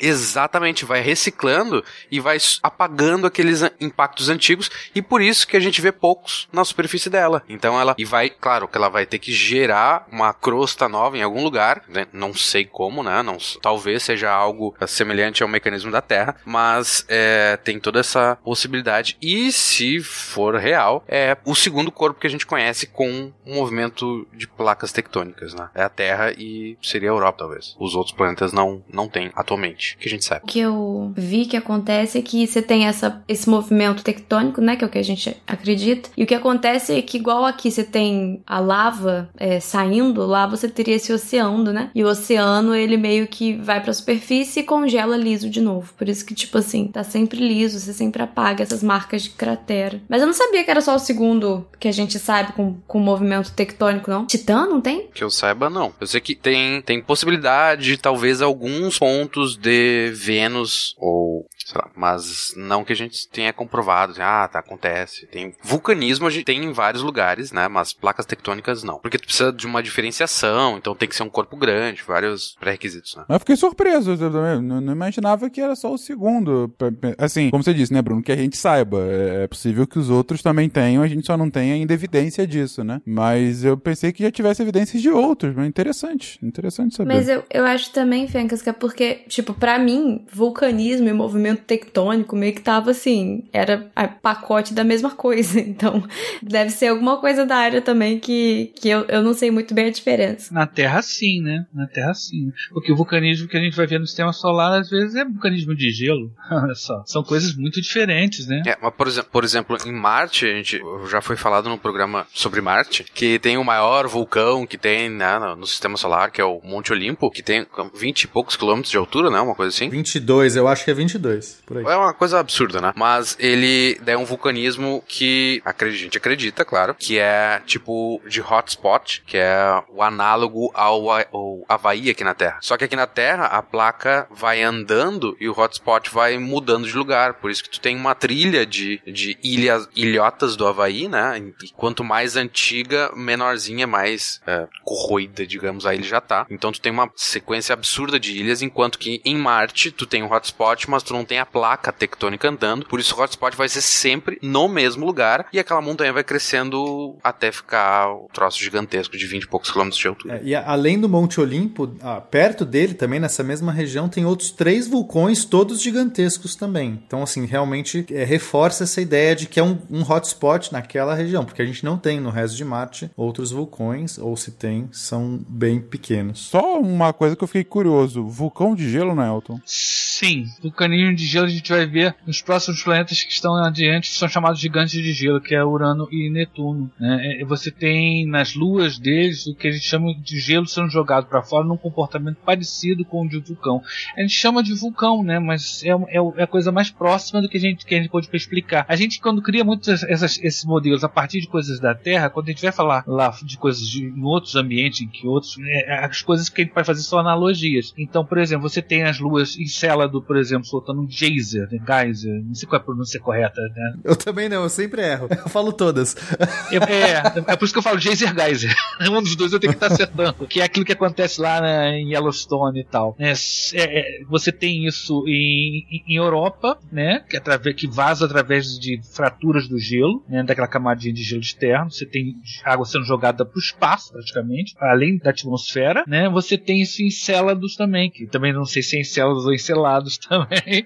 Eu falo sempre em Célados, né? Que também é jogado. São, é, então, quer dizer, são fenômenos que a gente se apropria de modelos terrestres para explicar. Então, o vulcanismo de gelo é isso. Você tem gelo sendo jogado para o espaço, de, como se fosse. Como é que é essa matéria? Então, você tem gelo com comportamentos plásticos interiores de planetas. Então, a partir de agora que a gente vai de Júpiter para a parte externa do sistema solar, começamos a entrar num ambiente totalmente estranho. Se até agora os planetas tinham algumas semelhanças com a Terra, podem esquecer isso.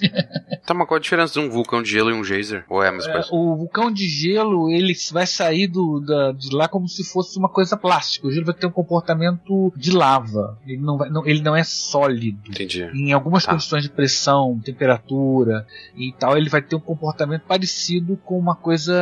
É como se fosse um- uma bisnaga de, de, de, fa- de pasta de dente você experimenta e aquilo sai. Sim, viscoso. É uma assim. coisa meio viscosa. Não, não entendo muito isso, não, gente. Isso aí é uma coisa bem complicada. O interior de Urano e Netuno, que são chamados gigantes de gelo, tem camadas de gelo. Aí para falar, mas isso é gelo? Gelo, aí tem toda uma, uma, uma área de estudo chamada gelos astrofísicos, né? Talvez Camila conheça um pouco mais disso, mas que são áreas de estudo novas, né? Como o comportamento de coisas que na Terra a gente chama de gelo, lá no espaço tem comportamento que não parece gelo, pelo menos não como o gelo que a gente conhece. Que bizarro. É. Gelo gelequento. Que, É isso, que gelo gelequento.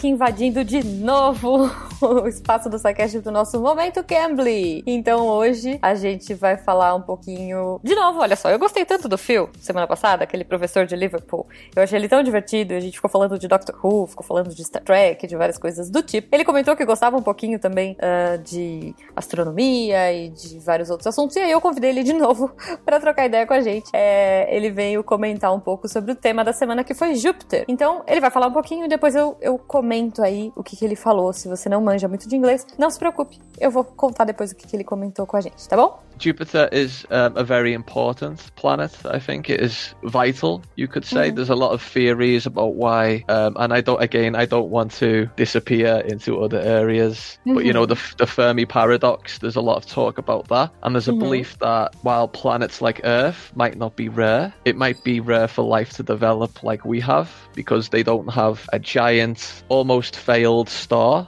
um, like Jupiter on the edge that eats all the uh, dangers that come in. Many of the dangers are so big they have become moons in the past. I think Jupiter has 67, Wow. 68, 69 moons maybe. Um, Okay. I don't know because not my Okay. fault, but they change every month or every year how many moons there are. So that shows the level of um, protection that Jupiter has provided the inner systems Então, gente, é isso. Olha só que fofo. O ele é muito engraçado, cara. E basicamente, ele falou aí. Ele, ele tenta, eu juro, ele tenta ficar no assunto, mas aí quando ele vê, ele já tá devagando em outras coisas. Ele falou: Não, hoje eu vou falar certinho, eu só vou falar de Júpiter. E aí ele acabou falando do paradoxo de Fermi. Se você quiser saber mais sobre isso, a gente já tem um SciCast sobre, é o SciCast número 168. E eu vou pedir pro Tarek colocar o link aí no post pra vocês acompanhar. E aí, então, não vou me prolongar aqui, né? Mas ele fala um pouco do paradoxo de Fermi e ele fala de coisas que ele acha interessante de Júpiter. E uma delas é que, basicamente, Júpiter, por ser tão grande, é, cria meio que uma barreira aí é, e meio que uma proteção para outros planetas, tipo o nosso, conseguir prosperar aí e não ser atingido, né? Ele deu uma canelada leve, ele comenta que Júpiter tem 69 luas, se não me engano, e na verdade tem 79, mas ele falou: ah, mas também é muito difícil eu saber, porque, poxa, cada hora muda,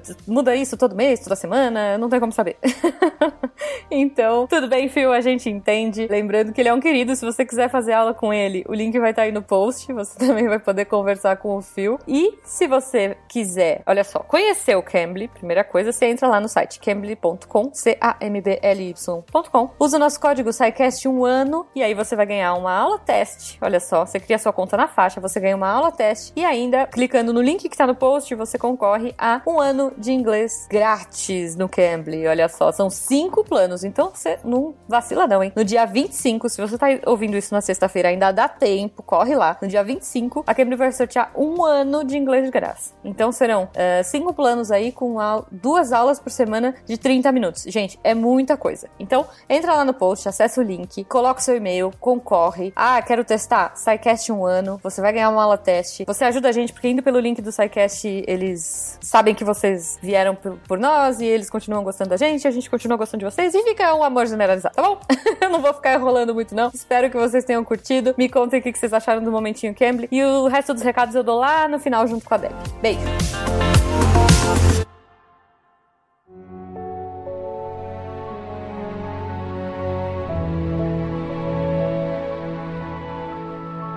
Vocês comentaram da Grande Mancha agora há pouco, gente, da- desse, dessa tempestade que tá aí há 400 anos acontecendo. Desculpa, mas quando vocês falaram assim que é uma grande mancha, pra mim é tipo Eric Johnson, sabe? Aquela mancha. né? Mas assim, desculpa. Angélica. É, Angélica, exatamente. Eu pensei na Angélica, é. É Boa, você vê que a minha referência é um pouco mais triste.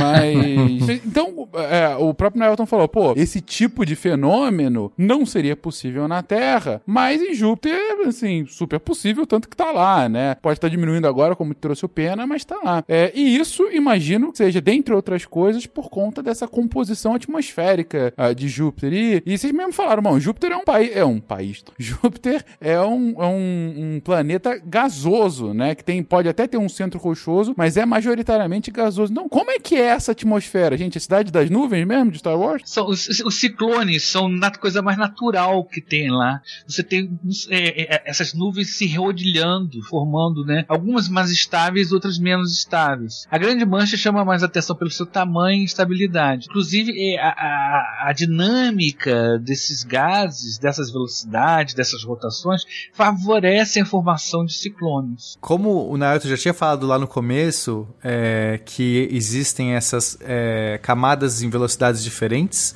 né, que foi observado, etc. Então, isso favorece naturalmente o surgimento de ciclones. Por quê? Você vai ter um fluxo, digamos, vou dar um exemplo, no- na zona do Equador de Júpiter, que vai estar numa velocidade. Só que mais ao norte, né, um paralelo mais acima, você vai ter numa velocidade um pouco mais baixa. O que, que vai acontecer? Vai formar um uma zona entre essas duas faixas de velocidades distintas que faz com que os gases comecem a dar voltas, comecem a ter comportamento turbulento. Você entende isso, Fencas? Faz sentido? Uhum. Além das camadas, tem também a diferença de altitude acontecendo pra adicionar nesse ingrediente de turbulência aí. Que você tem várias é, as nuvens têm tem essas altitudes diferentes que vão contribuir pra essa turbulência aí. Exato. Então, aí é, fica. é, a gente começa a ter esses vórtices, que é quando uma camada de ar está numa velocidade diferente da sua vizinhança, ela acaba escapando, tem diferenças de pressões aí, esse fluxo começa a tornar turbulento, formam vórtices, que esses vórtices podem ser potencia- potencializados dependendo da temperatura, dependendo das condições ali que vão surgindo da, da própria dinâmica, e aí eventualmente você tem vórtices permanentes ou de duração é, muito maior, como é o caso da mancha vermelha aí de, de Júpiter. Eu adoro as fotos da Cassini, da atmosfera de Júpiter. Eu acho que é uma das coisas mais bonitas que existe, assim. Se, É se o ouvinte pintura. nunca Nossa. viu, é incrível. Procura, tipo, é, se colocar Júpiter Cassini, você vai ver um monte de coisa, assim, muito incrível. As fotos da atmosfera são super detalhadas. É muito impressionante. E dá pra entender direitinho essa questão da turbulência.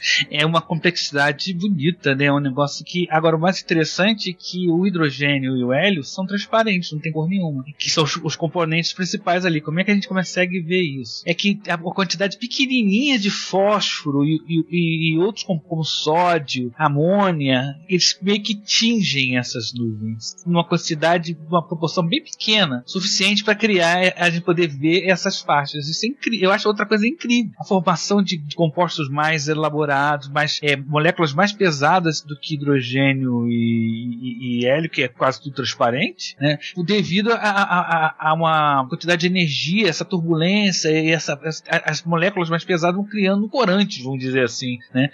Saturno, por exemplo, é meio sem graça. Ele é todo amarelão, é amarelo e branco e tá. Não, Júpiter é um festival, é uma, é uma pintura expressionista, né? Muito maneiro mesmo, cara. E, e bem como vocês comentaram, dá pra ver as faixas é, é, horizontais, né? Muito bem definidas ah, nas diferentes regiões do planeta. Tudo certinho não fosse essa mancha gigantesca aqui da Angélica barra Eddie Johnson, que, que realmente é que fica mais no, no- no hemisfério sul, né? Quase no, no Equador, mas um pouco mais pro hemisfério sul. Bom, pelo menos nas fotos que eu tô vendo, pode ser que seja o norte, ao contrário. Que é be- bem expressivo, que é realmente grande, né? Dá pra ver que é um, um turbilhão. Bom, vocês falaram, né? Duas vezes a Terra. Tem uns GIFs animados bem legais que mostram o movimento dessas nuvens. Acho que é fácil de encontrar na internet. A gente pode, de repente, botar o link aqui. Ah, excelente. É bem complexo. É, é, é, cada faixa tem movimento. Por isso que é inevitável a formação de turbilhões. Tem umas coisas curiosas que, tem, que o pessoal tem identificado nos polos, que é uma distribuição do- do- de- desses fluxos que formam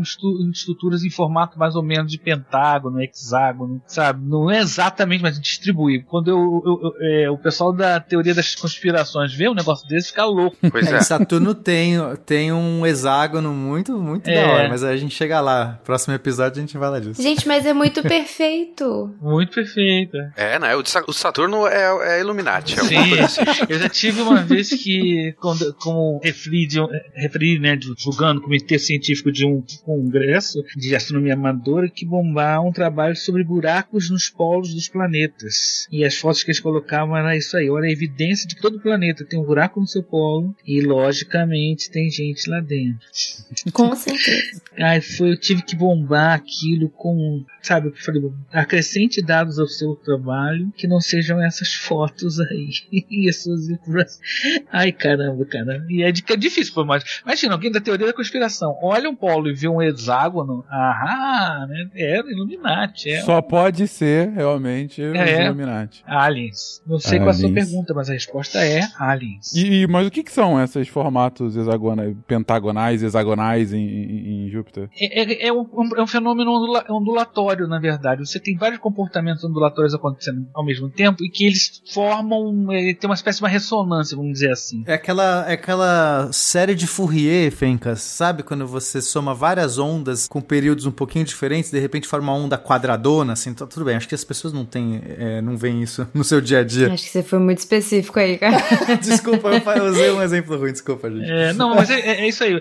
Tem uns vídeos na, na internet que você pode encontrar de um pessoal pegando uma, uma chapa de metal tal, e ela passa assim, tipo aquela, aquele aquela negócio do violino, não sei o nome daquele, aquela vara. Ele faz assim, aquilo vibra e produz uns- um arco, o arco do violino, obrigado. E ele produz vibrações que acabam formando desenhos, né? É, são o que eles chamam de, de batimentos, né? Mistura de, de ondas que, se, que agem, interagem entre si, se, é, é, é, digamos assim, a- o, a- o crista de uma onda é, coincide com a crista de uma outra, aquela região fica com mais concentração de matéria, e eu, e eu em outro lugar. Então você tem combinação de movimentos ondulatórios. É, só que isso acontece numa superfície, é, num, num- num- volume esférico, né, de várias coisas acontecendo ao mesmo tempo, vários ciclones. Então é, é, é, um, é, uma- é um- um- fenômeno complexo. Bate, né, em, esbarra né, em, em coisas é, caóticas também, mas você tem um- uma coisa que vão se somando, são ondas que se somam, vão depender do tamanho do planeta, da, da velocidade de rotação e da composição química. Tá? Então é, é, é, uma- é um fenômeno que não assusta tanto as pessoas, o- o- os cientistas assim, mas realmente sugere mil coisas para as pessoas que mais, com uma inspiração mais mística. Não sei se eu Ah, mas, expliquei. mas é, é- é bom de- ter também um pouquinho desse mistério. As pessoas ficam, ficam intrigadas. É, o- É, acaba o- atraindo o ela. É, importante é que é bonito, né? é, então, o- o- quando vem depois a explicação, pra mim fica ainda mais bonito. É. A- o Pena colocou, ah, não, é, é uma série de Fourier. Quando ele falou, eu não faço ideia. Deixa eu procurar aqui. rapidinho. A- assim que eu vi no Google o que que era, eu lembrei. É de aqueles padrões ondulatórios que fica, acaba ficando padrõezinhos em cima, depois uma queda grande, padrõezinhos embaixo, e aí fica formando quase que uma coisa realmente quadradona, né? De- Deu pra entender o, o que, que você quis dizer com isso. E- então, assim, pô, que legal, a gente inclusive consegue explicar cientificamente o porquê desses formatos tão bonitos. Pra mim fica ainda mais bonito saber da explicação, né? E não é um somente mistério, Illuminatis e aliens, né? Mistério. E como Júpiter é aproximadamente 12 vezes maior que, que a Terra, isso significa que. Ai, mamãe!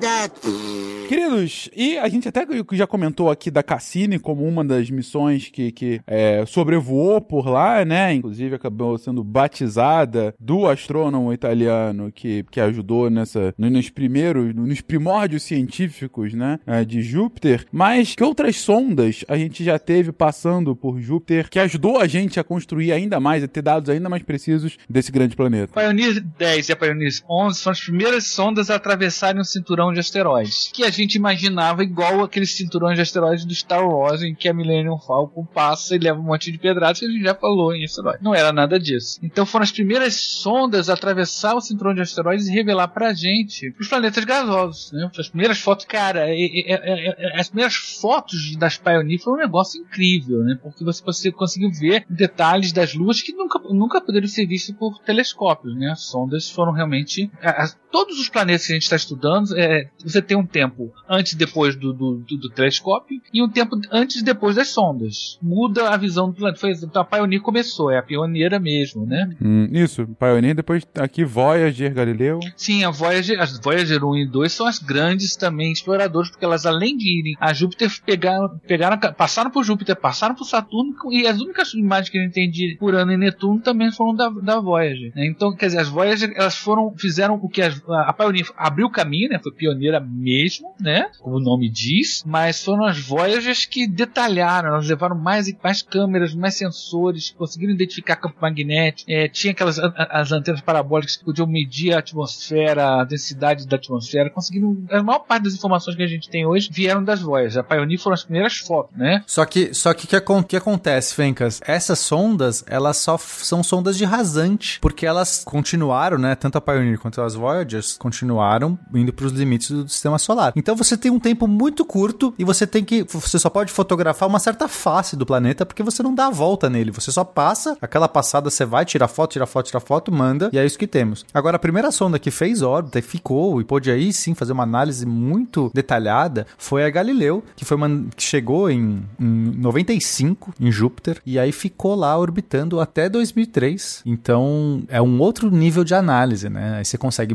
por instrumentos para fazer medição, não só tirar foto, mas aí você consegue medir radiação, você consegue fazer medição de é, mudanças climáticas, medição de uma série de, de características do planeta. É, e ela mandou também uma sonda atmosférica, né, no, no, planeta. Isso foi uma coisa incrível também. Agora, o problema da Galileu é que ela teve um probleminha na antena parabólica dela, que era uma antena guarda-chuva, né? Ela se abria que nem um guarda-chuva e não abriu toda. Aí ela, ela não tinha banda, né, de internet, né, tipo que a gente fala, para poder enviar os dados. Então ela teve que fazer um eles tiveram que criar um novo, uma nova, um novo protocolo de compactação de dados para transmitir os dados. Mesmo assim, foi nem nem metade do que se queria ia transmitir. Então a Galileu foi, ia ser a primeira sonda a desvendar Júpiter, mas por causa desse problema ela perdeu muita coisa, que é uma pena, né? Nossa, imagina 20 anos de missão. Não, quase ninguém mais usa antena parabólica formato guarda-chuva, né? A única que eu me lembro teve esse formato foi a, Mag a Magellan, Magalhães lá em Vênus, mas quase ninguém mais usa esse formato, porque isso é, é, é, é, chance, é da chance pro azar. Bota uma antena parabólica fixa, rígida né? Vai fazer guarda-chuva, caramba, né? Vocês já viram a foto dela? É, sabe aquele guarda-chuva quando o vento bate assim, um, dia de muito vento forte? Fica aquela coisa parecendo uma flor murcha. É assim que estava a, a, antena da Galileu, cara. É, uma, é, é muito tri. Mesmo assim, ela conseguiu fazer muita coisa. Mas assim, usando muito pouca capacidade de transmissão de dados. Agora, a outra sonda que veio, foi fazer orbitar Júpiter demorou muito tempo. Foi a Juno, né? A Juno, inclusive aqui no, tem a data, mas eu não me lembro. É bem recente, acho que tem menos de três anos, não? Eu não lembro agora. 2018 aqui, tá certo. Então, olha só quanto tempo ficou sem uma sonda da, orbitando Júpiter, né? Várias sondas passaram por Júpiter, né? É porque também depois tem que esperar a missão Galileu dar errado, né? Para pensar, tá bom, vamos mandar outra. Aí demora só uma década inteira para chegar lá. é, a Cassini passou por Júpiter de passagem para Saturno, né? Sim, é. A Cassini conseguiu. A Cassini já tinha uma câmera de muito melhor do que essas outras, né? Embora para hoje ainda seja uma câmera rudimentar, né? Como demora uma década para chegar, você tem que pensar que quando chegar lá a gente já tá reclamando da imagem. É. Teve umas sondas também que foram lançadas para Júpiter para pegar carona em Júpiter, né? Foram, umas que eram para observar, observar o Sol, acho que foi a Ulisses. Ela tinha o objetivo, ela foi lançada para Júpiter, para a gravidade de Júpiter tirar ela do plano dos planetas, jogar ela numa órbita quase polar para voltar para o Sol. Então ela, ela, passou por Júpiter também só de só passagem. Ela, o objetivo final dela não era lá. Então realmente a, a sonda Juno tem uma importância incrível, porque é a primeira sonda que deu certo totalmente, 100%. A, a sonda Juno tem muita coisa interessante. Né? Uma das coisas interessantes dela é que ela tinha, ela, ela usa painel solar. É a sonda mais distante que a gente tem que tem painel, que usa painel solar. As outras sondas que passaram além do cinturão de asteroides, todos eles usavam energia é, termonuclear. Não é, termo, é termoelétrica nuclear, né? São pastilhas nucleares que se aquecem. Pilhas de plutônio. Pilhas de plutônio, né? Tu já viu foto da pilha de, da, da, da, pastilha de plutônio? É, tem que mostrar para as pessoas, gente. É, é, é, é aquela imagem que você tem de tirar um negócio do, do, forno, do forno industrial siderúrgico. Ela tá brilhando porque ela tá quente o tempo todo porque de de que ela tá decaindo radioativamente. É um negócio assustador, sabe? Tipo uma coisa com cara de Chernobyl. e isso deu problema, porque os ambientalistas não queriam que botassem nas sondas e também porque acabou. Teve uma época que ficou, foi muito ficou, foi raro encontrar pastilha de plutônio para botar na, naqueles robôs de Marte e tudo mais. Mas é, a Juno não. Mas também usar painel solar é, meio que começa a entrar no limite a partir daí, Sim, né? Digo, exatamente. não dá, né? Não vai ser mais tão eficiente mais longe, né?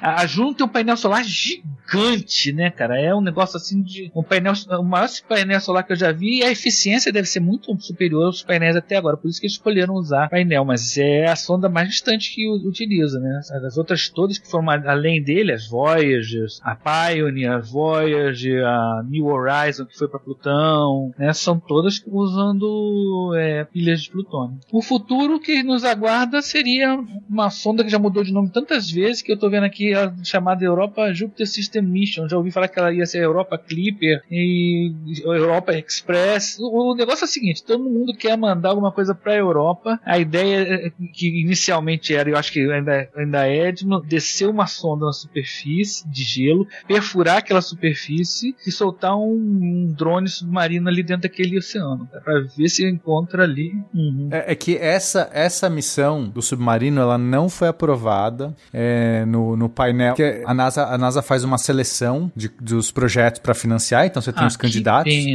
gente. Essa do submarino mesmo, que seria incrível, É. por conta da dificuldade, tem tudo, né, não é, é, é uma das missões talvez mais complexas de todas. Eu ia perguntar se a gente já tava lá, no sentido tecnológico, sabe? Tipo, caraca. Não, eu, eu acho que tecnolo- o problema não é tecnologia só, o problema é o ambiente, não é não? Não, é muito difícil, porque assim, a gente não, não conhece to- as dificuldades todas que a gente vai encontrar para perfurar esse oceano, fazer tudo isso remoto, né, a crosta conseguir jogar, e aí tem que ver qual que vai ser a temperatura, sabe? A gente não tem essas medições, a gente tem estimativas. E aí a pressão, então fazer um submarino, bom, eu, eu posso falar. tá aí uma coisa que eu posso falar, fazer um submarino não é fácil. Ah, um submarino que não tenha que botar um, um- um- um caboclo lá dentro é tranquilo. É, não, mas né, para outro planeta que seja autô, autômato, então, autô, autônomo. É complexo. Mas eu acredito que não foi a questão tecnológica o problema, foi a questão de verba. Uma missão caríssima, Que é uma e aí pena. concorrendo contra as outras, meio que não entrou nesse hall. O que eles querem mandar, que seria essa Europa Jupiter System Mission, é só um orbitador para a Europa. Aí sim, um dedicado para fazer medições mais aprofundadas. Mas é uma pena, porque eu queria muito mandar logo o submarino, sabe? Porque pra gente detectar a vida, supondo, né, que é, que é um candidato, é, a Europa é um, um dos candidatos à vida do sistema solar, meio que vai ter que ser mandar o submarino ali, né? Ficar só, só por cima você não vai conseguir. Talvez não, porque você tem essa, essa reciclagem do da crosta, você tem os geysers, você tem, tipo, a comunicação desse oceano submarino com a atmosfera de alguma forma, sabe? Tudo bem que a, que a crosta, ela dificulta. Gente, mas eu tô achando, eu tô achando incrível a ideia de perfurar um oceano em, em, tipo assim, num lugar longe pra cacete, sabe? Sim, tipo, sim. a gente acabou de voar em Marte, sabe? Eu, já, eu ainda tô muito impressionada é. com isso. É verdade. É incrível. Eu acho que, o- que um dos problemas maiores de, de quando de controlar esse submarininho ali embaixo é que se fosse sinal de rádio, ele teria que atravessar essa camada de gelo. E, e é um ambiente extremamente castigado por radiação, por tempestade de partículas e tudo mais. Imagina como é que você transmitir algum sinal ali. Acho que o ideal seria fazer isso cabo. Mesmo assim, você teria que transmitir por um orbitador que, que ia transmitir depois para a Terra. Então, provavelmente, esse orbitador, mesmo que se não, o pessoal não faça esse submarino agora, futuramente ele pode servir de, de ponto de comunicação. É que acho que no caso, né, Elton, é, seria uma base no solo, fura, o submarino fica cabeado na base e a base manda pro orbitador e aí manda pra Terra. É uma loucura. Meu Gente, Deus eu do acho céu. que sugeriram essa ideia agora, sabendo que não ia rolar, porque daqui a 30, 50 anos essa ideia vai ser fazível e alguém vai falar: ah, é a primeira vez que sugeriram, foi em 2020 e tudo mais, mas não dava, agora a gente tá fazendo. Não, na verdade, isso é antigo, Camila. Isso é antigo. Já, já se fala disso há muito tempo. Desde que se, é, desde que se descobriu que tem um oceano lá, o pessoal pensa nisso. Já há muito tempo. A ideia é vai, bate, não, não, volta, vai, Jesus. eles trazem um modelo diferente, bate e volta. O pessoal tem ideia de fazer isso há muito tempo. Eu escuto isso há muito tempo. Quer dizer, há muito tempo. Bem antes do, do, do, do anos 2000. Olha só. Já é bastante tempo, É, né, tem Elton? mais de 20 Vamos anos, nos sentir aí. velhos, já são mais de 21 anos. É, Você não era nascido. mas mas é, é, essas ideias são. Eu, por isso que eu tava pensando que isso ia já sair já, porque é uma ideia que o pessoal tenta fazer há bastante tempo. E, poxa, é como o, o Pena falou, cara, pra você procurar a vida vai ter que fazer uma coisa dessa. Porque você imagina, você entrando dentro desse oceano, você vai recolher material, você vai. Eu não tô nem falando a coisa mais, mais assim que, pô, vamos pensar, vai aparecer a foto de uma sereia, né? A Elsa, a Elsa tá dentro do mar. Ah, é uma sereia de, de três cabeças luminosa, né? No Europa Reports aparece num certo momento lá um polvo, um titulo todo luminoso lá que meu filho chamou. Isso é um tucunaré. tucunaré noturno.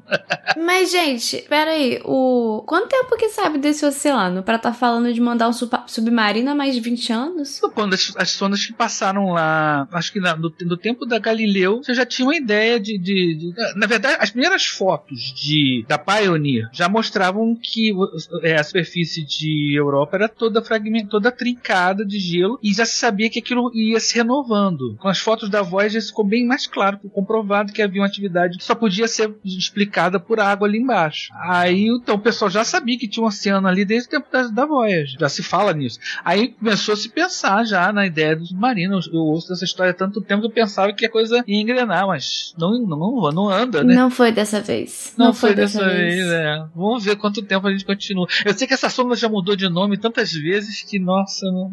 Ai, vai ser tão legal. Mas te falar que quando for acontecer, vai ser um negócio espetacular. Se, se... tipo o drone de Marte, né? Vai ser tipo o drone de Marte. Exatamente, imagina um flutuador, né, um orbitador, se comunicando com uma sonda que pousa ali na, na água congelada e um submarino por cabo ali dentro. Cara, que coisa espetacular. Isso em Júpiter. ah, Não, eu ainda, eu ainda tô bolada com a parte de perfurar a crosta, sabe? Tipo, eu ainda tô Sim. bolada com essa parte. E ainda tem um submarino, tipo.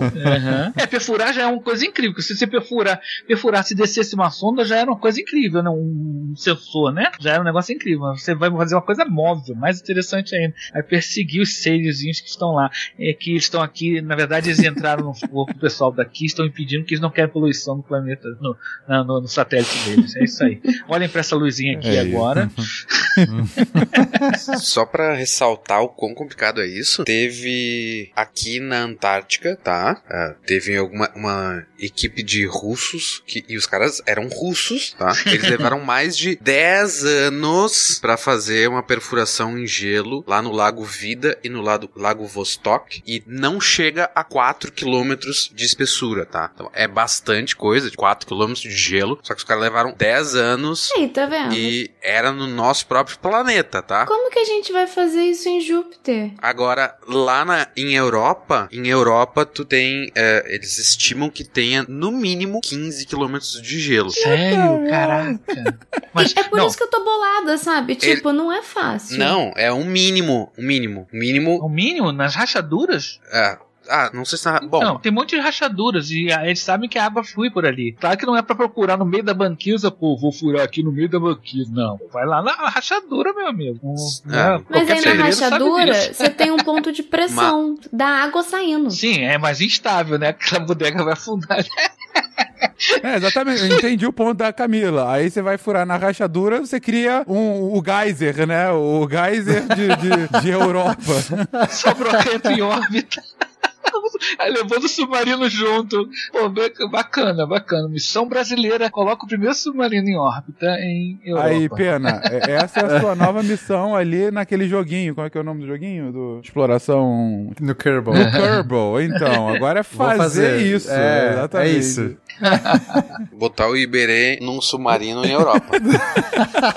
É, eu não sei quando vão fazer, mas a minha sugestão é a seguinte: a base vai se chamar Verne e o submarino Nautilus.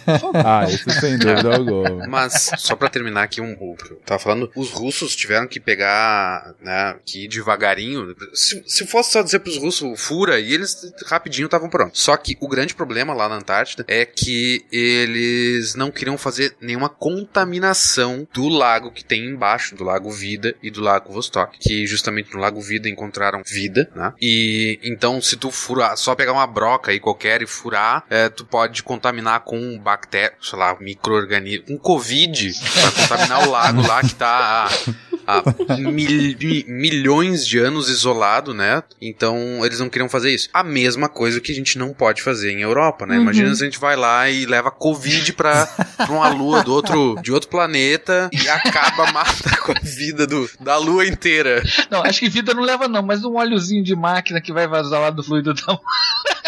Pode mas, ser, é, né? Mas, gente, só pra. Assim, o- claro que os desafios seriam bizarramente complexos, mas furar o gelo é mais fácil que furar a rocha, né? É, daria pra usar um É laser. só derreter, né? Você não precisaria usar uma broca, né? Daria pra você usar o laser. Você vai meio que aumentando ali a temperatura, ele vai, vai evaporando, vai derretendo, e você vai afundando. Eu acho que é usando o laser a proposta. Mas enfim, é bizarramente complexo, sim, porque tudo isso feito autônomo, au- autônomo remoto, etc. Tô com a Camila nessa. Eu tô achando muito ficção científica ah, maravilhoso. Tomara que façam, entendeu? Mas é um negócio realmente uma dificuldade, uma complexidade tão grande, cara. Mas enfim, vamos lá. Então- Espero ver isso em vida. Vai ser muito maneiro ver isso em vida e falar, cara, eu já conversei com a galera sobre isso, todo mundo. Eu ri, e a Camila riu também. Vou falar, Camila, a gente riu.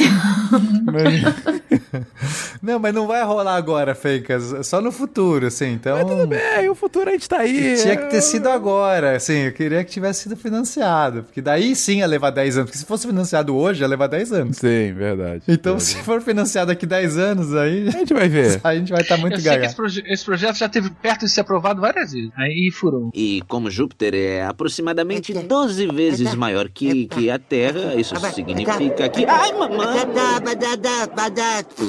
Acho que foi em 90 e 93, uma coisa assim, um, um- pessoal conseguiu calcular a rota de um, de um cometa, esse que virou, ficou conhecido com o nome desse pessoal aí, do Shoemaker-Levy. Ah, eles previram que, por causa da rota, ele ia se chocar com o Júpiter. E como foi um, um bom tempo, não sei quanto, sei lá, um ano, acho, ou algo assim, ah, antes da colisão, eles conseguiram fazer essa previsão, não foi tipo, será que este cometa vai se chocar com a Terra? Né? Foi uma coisa bem definida. Eles conseguiram já programar e todo mundo ficou olhando para Júpiter naquele momento. Tem até, tipo, teve a Voyager ficou acompanhando, é, o Hubble ficou acompanhando, então vários observatórios, vários telescópios ficaram captando essa, esse momento. E o legal é que era um baita de um cometa, né? mas ele chegou próximo de Júpiter e por causa do limite de Roche, que é, já explico, ele, ele se quebrou, quebrou o cometa, se fragmentou e virou mini cometinhas de até 2 km, o que já são grande, né? E se chocaram ao longo da superfície de Júpiter. E o limite de Roche é que, imagina só, se eu tenho um corpo extenso, tá? Uma- um cometa grande desses, é, uma parte do cometa tá mais próxima de Júpiter do que a parte distante.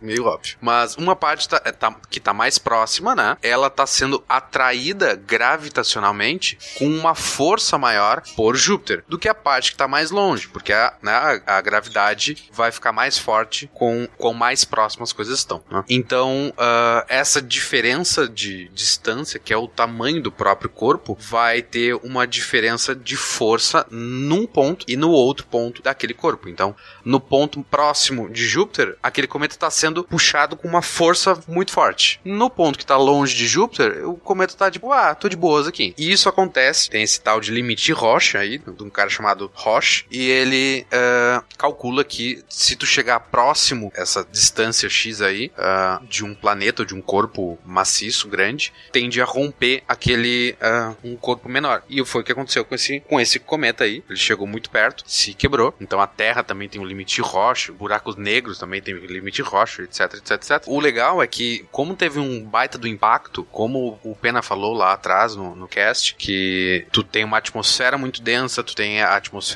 com uma velocidade, tu vai já vir com um objeto numa outra velocidade. Então é tipo dar um tiro numa piscina, né? Numa superfície com água. E a, literalmente dar um tiro numa superfície na água, destilhar essa bala. E a bala não vai entrar bem de boa por causa da resistência da própria água, né? E a mesma coisa, a resistência da atmosfera contra, com, comparada à velocidade desse cometa. Tipo, deu uma explosões gigantescas e isso fez todo um turbilhão na atmosfera e ficou marcado com manchas pretas a, a, a atmosfera de Júpiter durante vários meses. Porque então, tipo, coisa que tava camadas mais inferiores subiram, o que tava em cima desceu, misturou tudo e desregulou aqueles, aqueles anéis, aqui, todas aquelas faixas que a gente conhece durante vários meses. E esse limite Roche causa também anéis, que a gente não falou, né? É, já vieram me falar, muita gente vem me falar do medo de Júpiter de repente virar uma estrela. E me contaram que nessa época desse impacto, isso era um medo presente na sociedade é, leiga de que esse impacto desencadeasse o que era necessário para que Júpiter se tornasse uma estrela e a gente ia morrer. Caraca, eu não lembro disso não. Sério?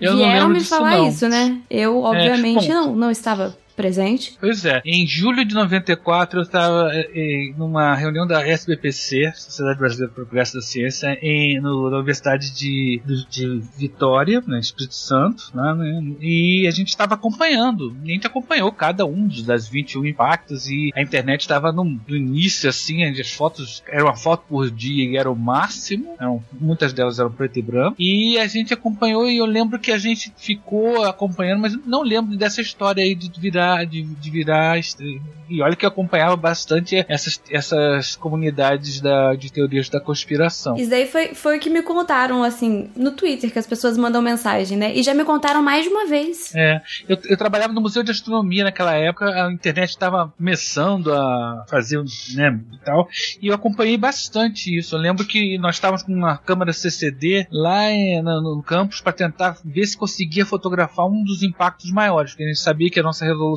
do telescópio e do CCD não caberia, não conseguiria pegar os impactos menores, que a maior parte deles foram no infravermelho. Vocês já tinham câmera digital? Sim, sim, não era aquela câmera digital bacanona que tem hoje em dia, né? Mas era, era uma câmera preto e branco, ligada, inclusive a gente ia botar, a gente queria fazer isso, mostrar isso pro público, estava com um telescópio lá, porque era, a reunião da SBPC naquele tempo era um negócio nacional, né? Você encontrava gente de todas as, os, os, as universidades, centros de pesquisa, centros de divulgação, era uma festa. Eu, eu fui em algumas, era muito legal. Era muito, Era muito legal. legal. sinto muita falta disso, né? E no tempo eu estava no Museu de Astronomia, a gente tinha como por política não faltar uma. E aquela foi no exatamente na, na, Universidade de Vitória, na Universidade do Espírito Santo, né? E a gente estava num pátio, né? Com todo equipamento lá, a gente já tinha um planetário inflável que a gente levou para lá também, que fez aula e tudo. E a gente tava com o telescópio ligado na, na, numa câmera de televisão, televisão de tubo, a mesma que eu usei para ver um eclipse no alto do, Cristo Redentor, mas é, a gente não conseguiu ver nada, não teve jeito, né? A gente ficou lá e para completar o negócio a câmera acabou queimando, mas foi um negócio interessante que a gente estava com uma coisa muito movimentada para o, para o eclipse que ia ter em 94 também, em novembro, no sul do Brasil, o eclipse total do Sol. Então a comunidade estava lá por causa disso. Eu, inclusive, eu- nosso trabalho todo. tá- E aparece essa história do, do, do cometa, né? Que pegou a gente meio que engrenado com a questão do eclipse também. Então foi um negócio muito legal, porque foi a primeira vez que a gente se acompanhou um impacto desse tipo, né? Primeira vez que se tinha um impacto de um cometa, no, um cometa grande, acompanhar online, né? O Bruno mostrou bem cl- claro que se fez os cálculos, chegou e a gente acompanhando as novidades na internet. A televisão e os meios de comunicação ainda não, só no finalzinho começaram a ver, mas a gente já estava acompanhando muito antes. Cara, vai bater, e vai bater mesmo. E o que, que vai acontecer? Quem vai, qual é a fonte? Não sei o que. E o, e o Hubble, e quais são as- os, os observatórios? Observatórios ficaram dedicados para isso, diminuíram as suas, é, como é que fala, mudaram as, as suas agendas, né, para acompanhar o impacto. Foi um negócio realmente muito interessante, aquilo de se viver. Eu, eu, eu lembro muito claramente a noite do maior impacto que a gente estava lá tentando, pelejando, mostrar isso pro público, né, que não, não foi fácil, a gente acabou não conseguindo. Mas muita foto que a gente imprimia e botava, sabe, não tinha, ah, não era tão fácil fazer divulgação científica como a gente faz hoje, né, e realmente foi um, foi uma- um evento e tanto. Agora, essa história história da, de virar a estrela, eu fiquei curioso agora, porque é, eu não, não ouvi na época, é interessante. Não, mas, ô, ô Naelton, esse é o mesmo medo que a galera tinha quando eh, foram ligar o LHC, o Large Hadron Collider, não o acelerador de partículas, de criar um mini buraco negro que, que engolia a Terra toda. Mas isso é culpa daquele filme, O Anjos e Demônios. Anjos e demônios, com, com do- certeza. Ah, é o acelerador, sim. demônios. E, e do, de, de Júpiter foi de 2010, o filme 2010, o, o ano que faremos contato. Que no final do filme, Júpiter vira uma. Vou, vou spoiler, dane-se. Vejam o filme pra saber como é que acontece. Mas Júpiter, né? E essa história de que faltava pouquinho pra Júpiter virar uma estrela sempre foi um ruído que aconteceu. É a coisa da divulgação científica. A gente tem que ter muito cuidado quando a gente fala as coisas. Fala, é, a Camila falou muito bem. Não, não é, não é uma estrela. As anãs marrons também não são. E falta, não é assim tão fácil transformar. Ou seja, não é uma, uma- ah, bateu um cometa lá, foi a ignição que faltava pra virar uma estrela. Nem se você tacar todos os planetas do sistema solar em Júpiter, ainda não vai ser uma estrela. Então, querido ouvinte, fiquem tranquilos, Júpiter não vai virar uma estrela da noite pro dia. Quer dizer que meu plano maléfico não vai funcionar? Ah, Hoje não, na Ah. E eu gostaria de dizer que o Naelton comentou tudo isso e em 94 eu estava comemorando o tetracampeonato brasileiro com os meus oito Também anos. fiz isso. Também fiz isso. E saímos de lá procurando uma cantina italiana pra, pra comemorar, só de provocação. E como Júpiter é aproximadamente 12 vezes maior que, que a Terra, isso significa que. Ai, mamãe! Mas vamos lá então, gente. Como é de praxe nessa nossa série, pra finalizar, vamos agora resumir esse cast comentando sobre 10 curiosidades. 10 curiosidades sobre as quais comentamos aqui ao longo do cast, mas assim, você que já ouviu tudo isso e quer guardar aquelas informações para comentar na mesa de bar com seus amigos assim que acabar a pandemia, não saia agora, por favor, não ajude a espalhar o vírus. Pelo amor de Deus. Por favor, vamos lá a 10 curiosidades sobre Júpiter. A primeira é que ele é o maior planeta do sistema solar. A segunda é que ele é o quinto planeta do sistema solar. O dia lá leva 10 horas, mais o seu ano, 12 anos terrestres. Gasoso, mas não molengão. Chega. É, me explica, por favor. Eu acho que só essa informação Ah, fica tá. um pouquinho. É gasoso, mas não é molengão, então ele tem uma superfície, mas ele não tem. Ele pode ter um núcleo sólido, talvez, né? Mas a gente sabe que ele tem uma parte de eh, hélio metálico. Perdão, e, eh, hidrogênio metálico, né? É, ele é um planeta massivo, mas ele é majoritariamente composto por elementos leves, como o hidrogênio e o hélio, e ele é duas, pelo menos duas vezes mais massivo do que todos os outros planetas do sistema solar combinados. Tem mais de 79 luas. É o rei das luas. É, Júpiter possui sim anéis, embora Saturno tem mais. Nove espaçonaves terrestres, pelo menos, já visitaram Júpiter. Apesar de parecer um grande algodão doce, na verdade Júpiter é meio antissocial, ele é super extremo e ele não suporta a vida. Só que a boa notícia é que algumas luas parecem que são promissoras. Olha só, super tempestade, uma mancha duas vezes maior que a Terra e dura mais de três séculos. É é a própria Aurora do X-Men. Aurora, exatamente. É, o X-Men sendo Isso formado aí, queriam mudar toda... pra uma divindade feminina, pode botar Aurora, né? A grande É tempestade. isso. Gente, falamos aqui sobre o grandão do sistema solar, falamos sobre Júpiter e toda a sua, a sua imponência, a sua função no sistema solar, sobre suas luas e possibilidades, inclusive, eventuais de, de vida lá dentro e outras efemérides sobre esse grande planeta. Próxima parada, Saturno. Aguardem a gente num próximo cast aqui, continuando essa viagem no sistema solar aqui no SciCast. Algum último comentário, gente? Fechamos aqui. Então tá bom, acho que tá, tá de bom tamanho, já falou pra caramba. Um beijo pra vocês e até semana que vem. Tchau, tchau.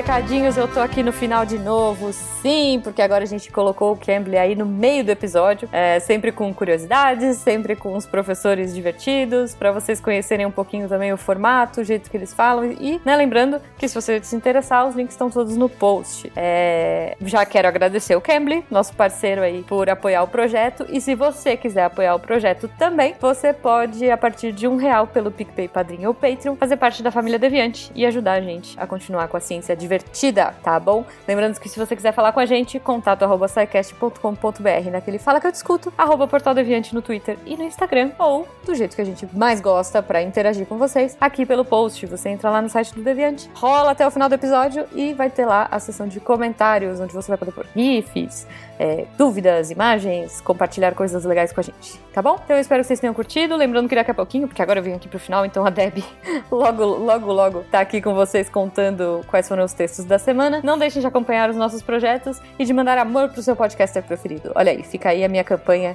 Mande Amor para os seus podcasters. Um beijo para todo mundo e até semana que vem. Ah, e se você se inscreveu no Cambly, boa sorte. Espero que você seja um dos ganhadores e se for, me conta, hein? Beijo!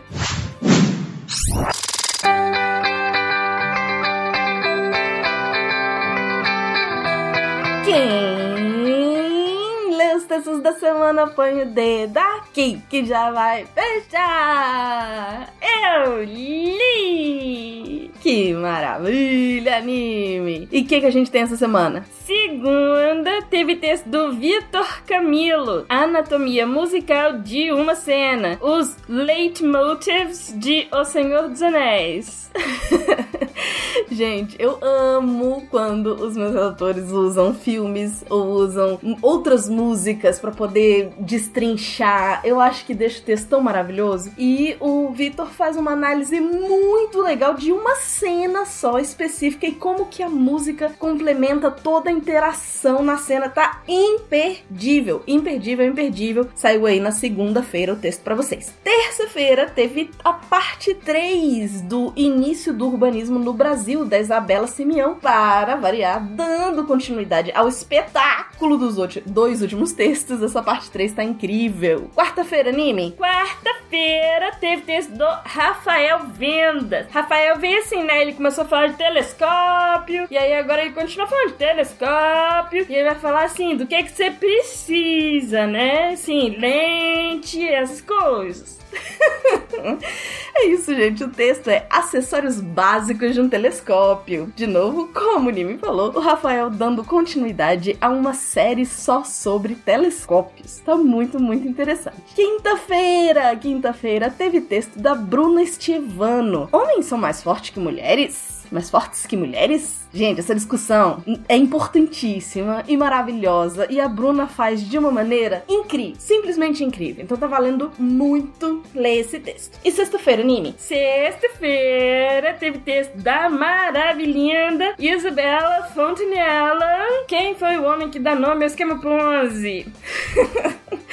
É isso, gente. A gente tem texto, mais texto da nossa Isa Linda, que ela vai falar o que, que é o esquema Ponzi e quem foi o cara que deu nome ao tal do esquema. Aí, saindo sexta-feira, 10 da manhã, fresquinho para vocês. Se vocês têm interesse em se tornar redator deviantes, mandem e-mail para contato@saicast.com.br. Todos esses textos que eu falei você encontra em www.deviante.com.br. Aqui é a Debbie Cabral, a guardiã do portal!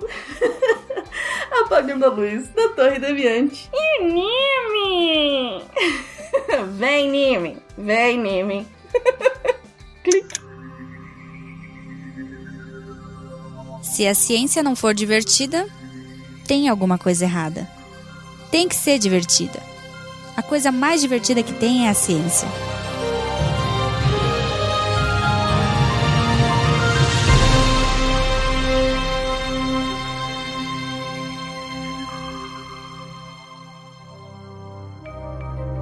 Este programa foi produzido por Mentes Deviantes.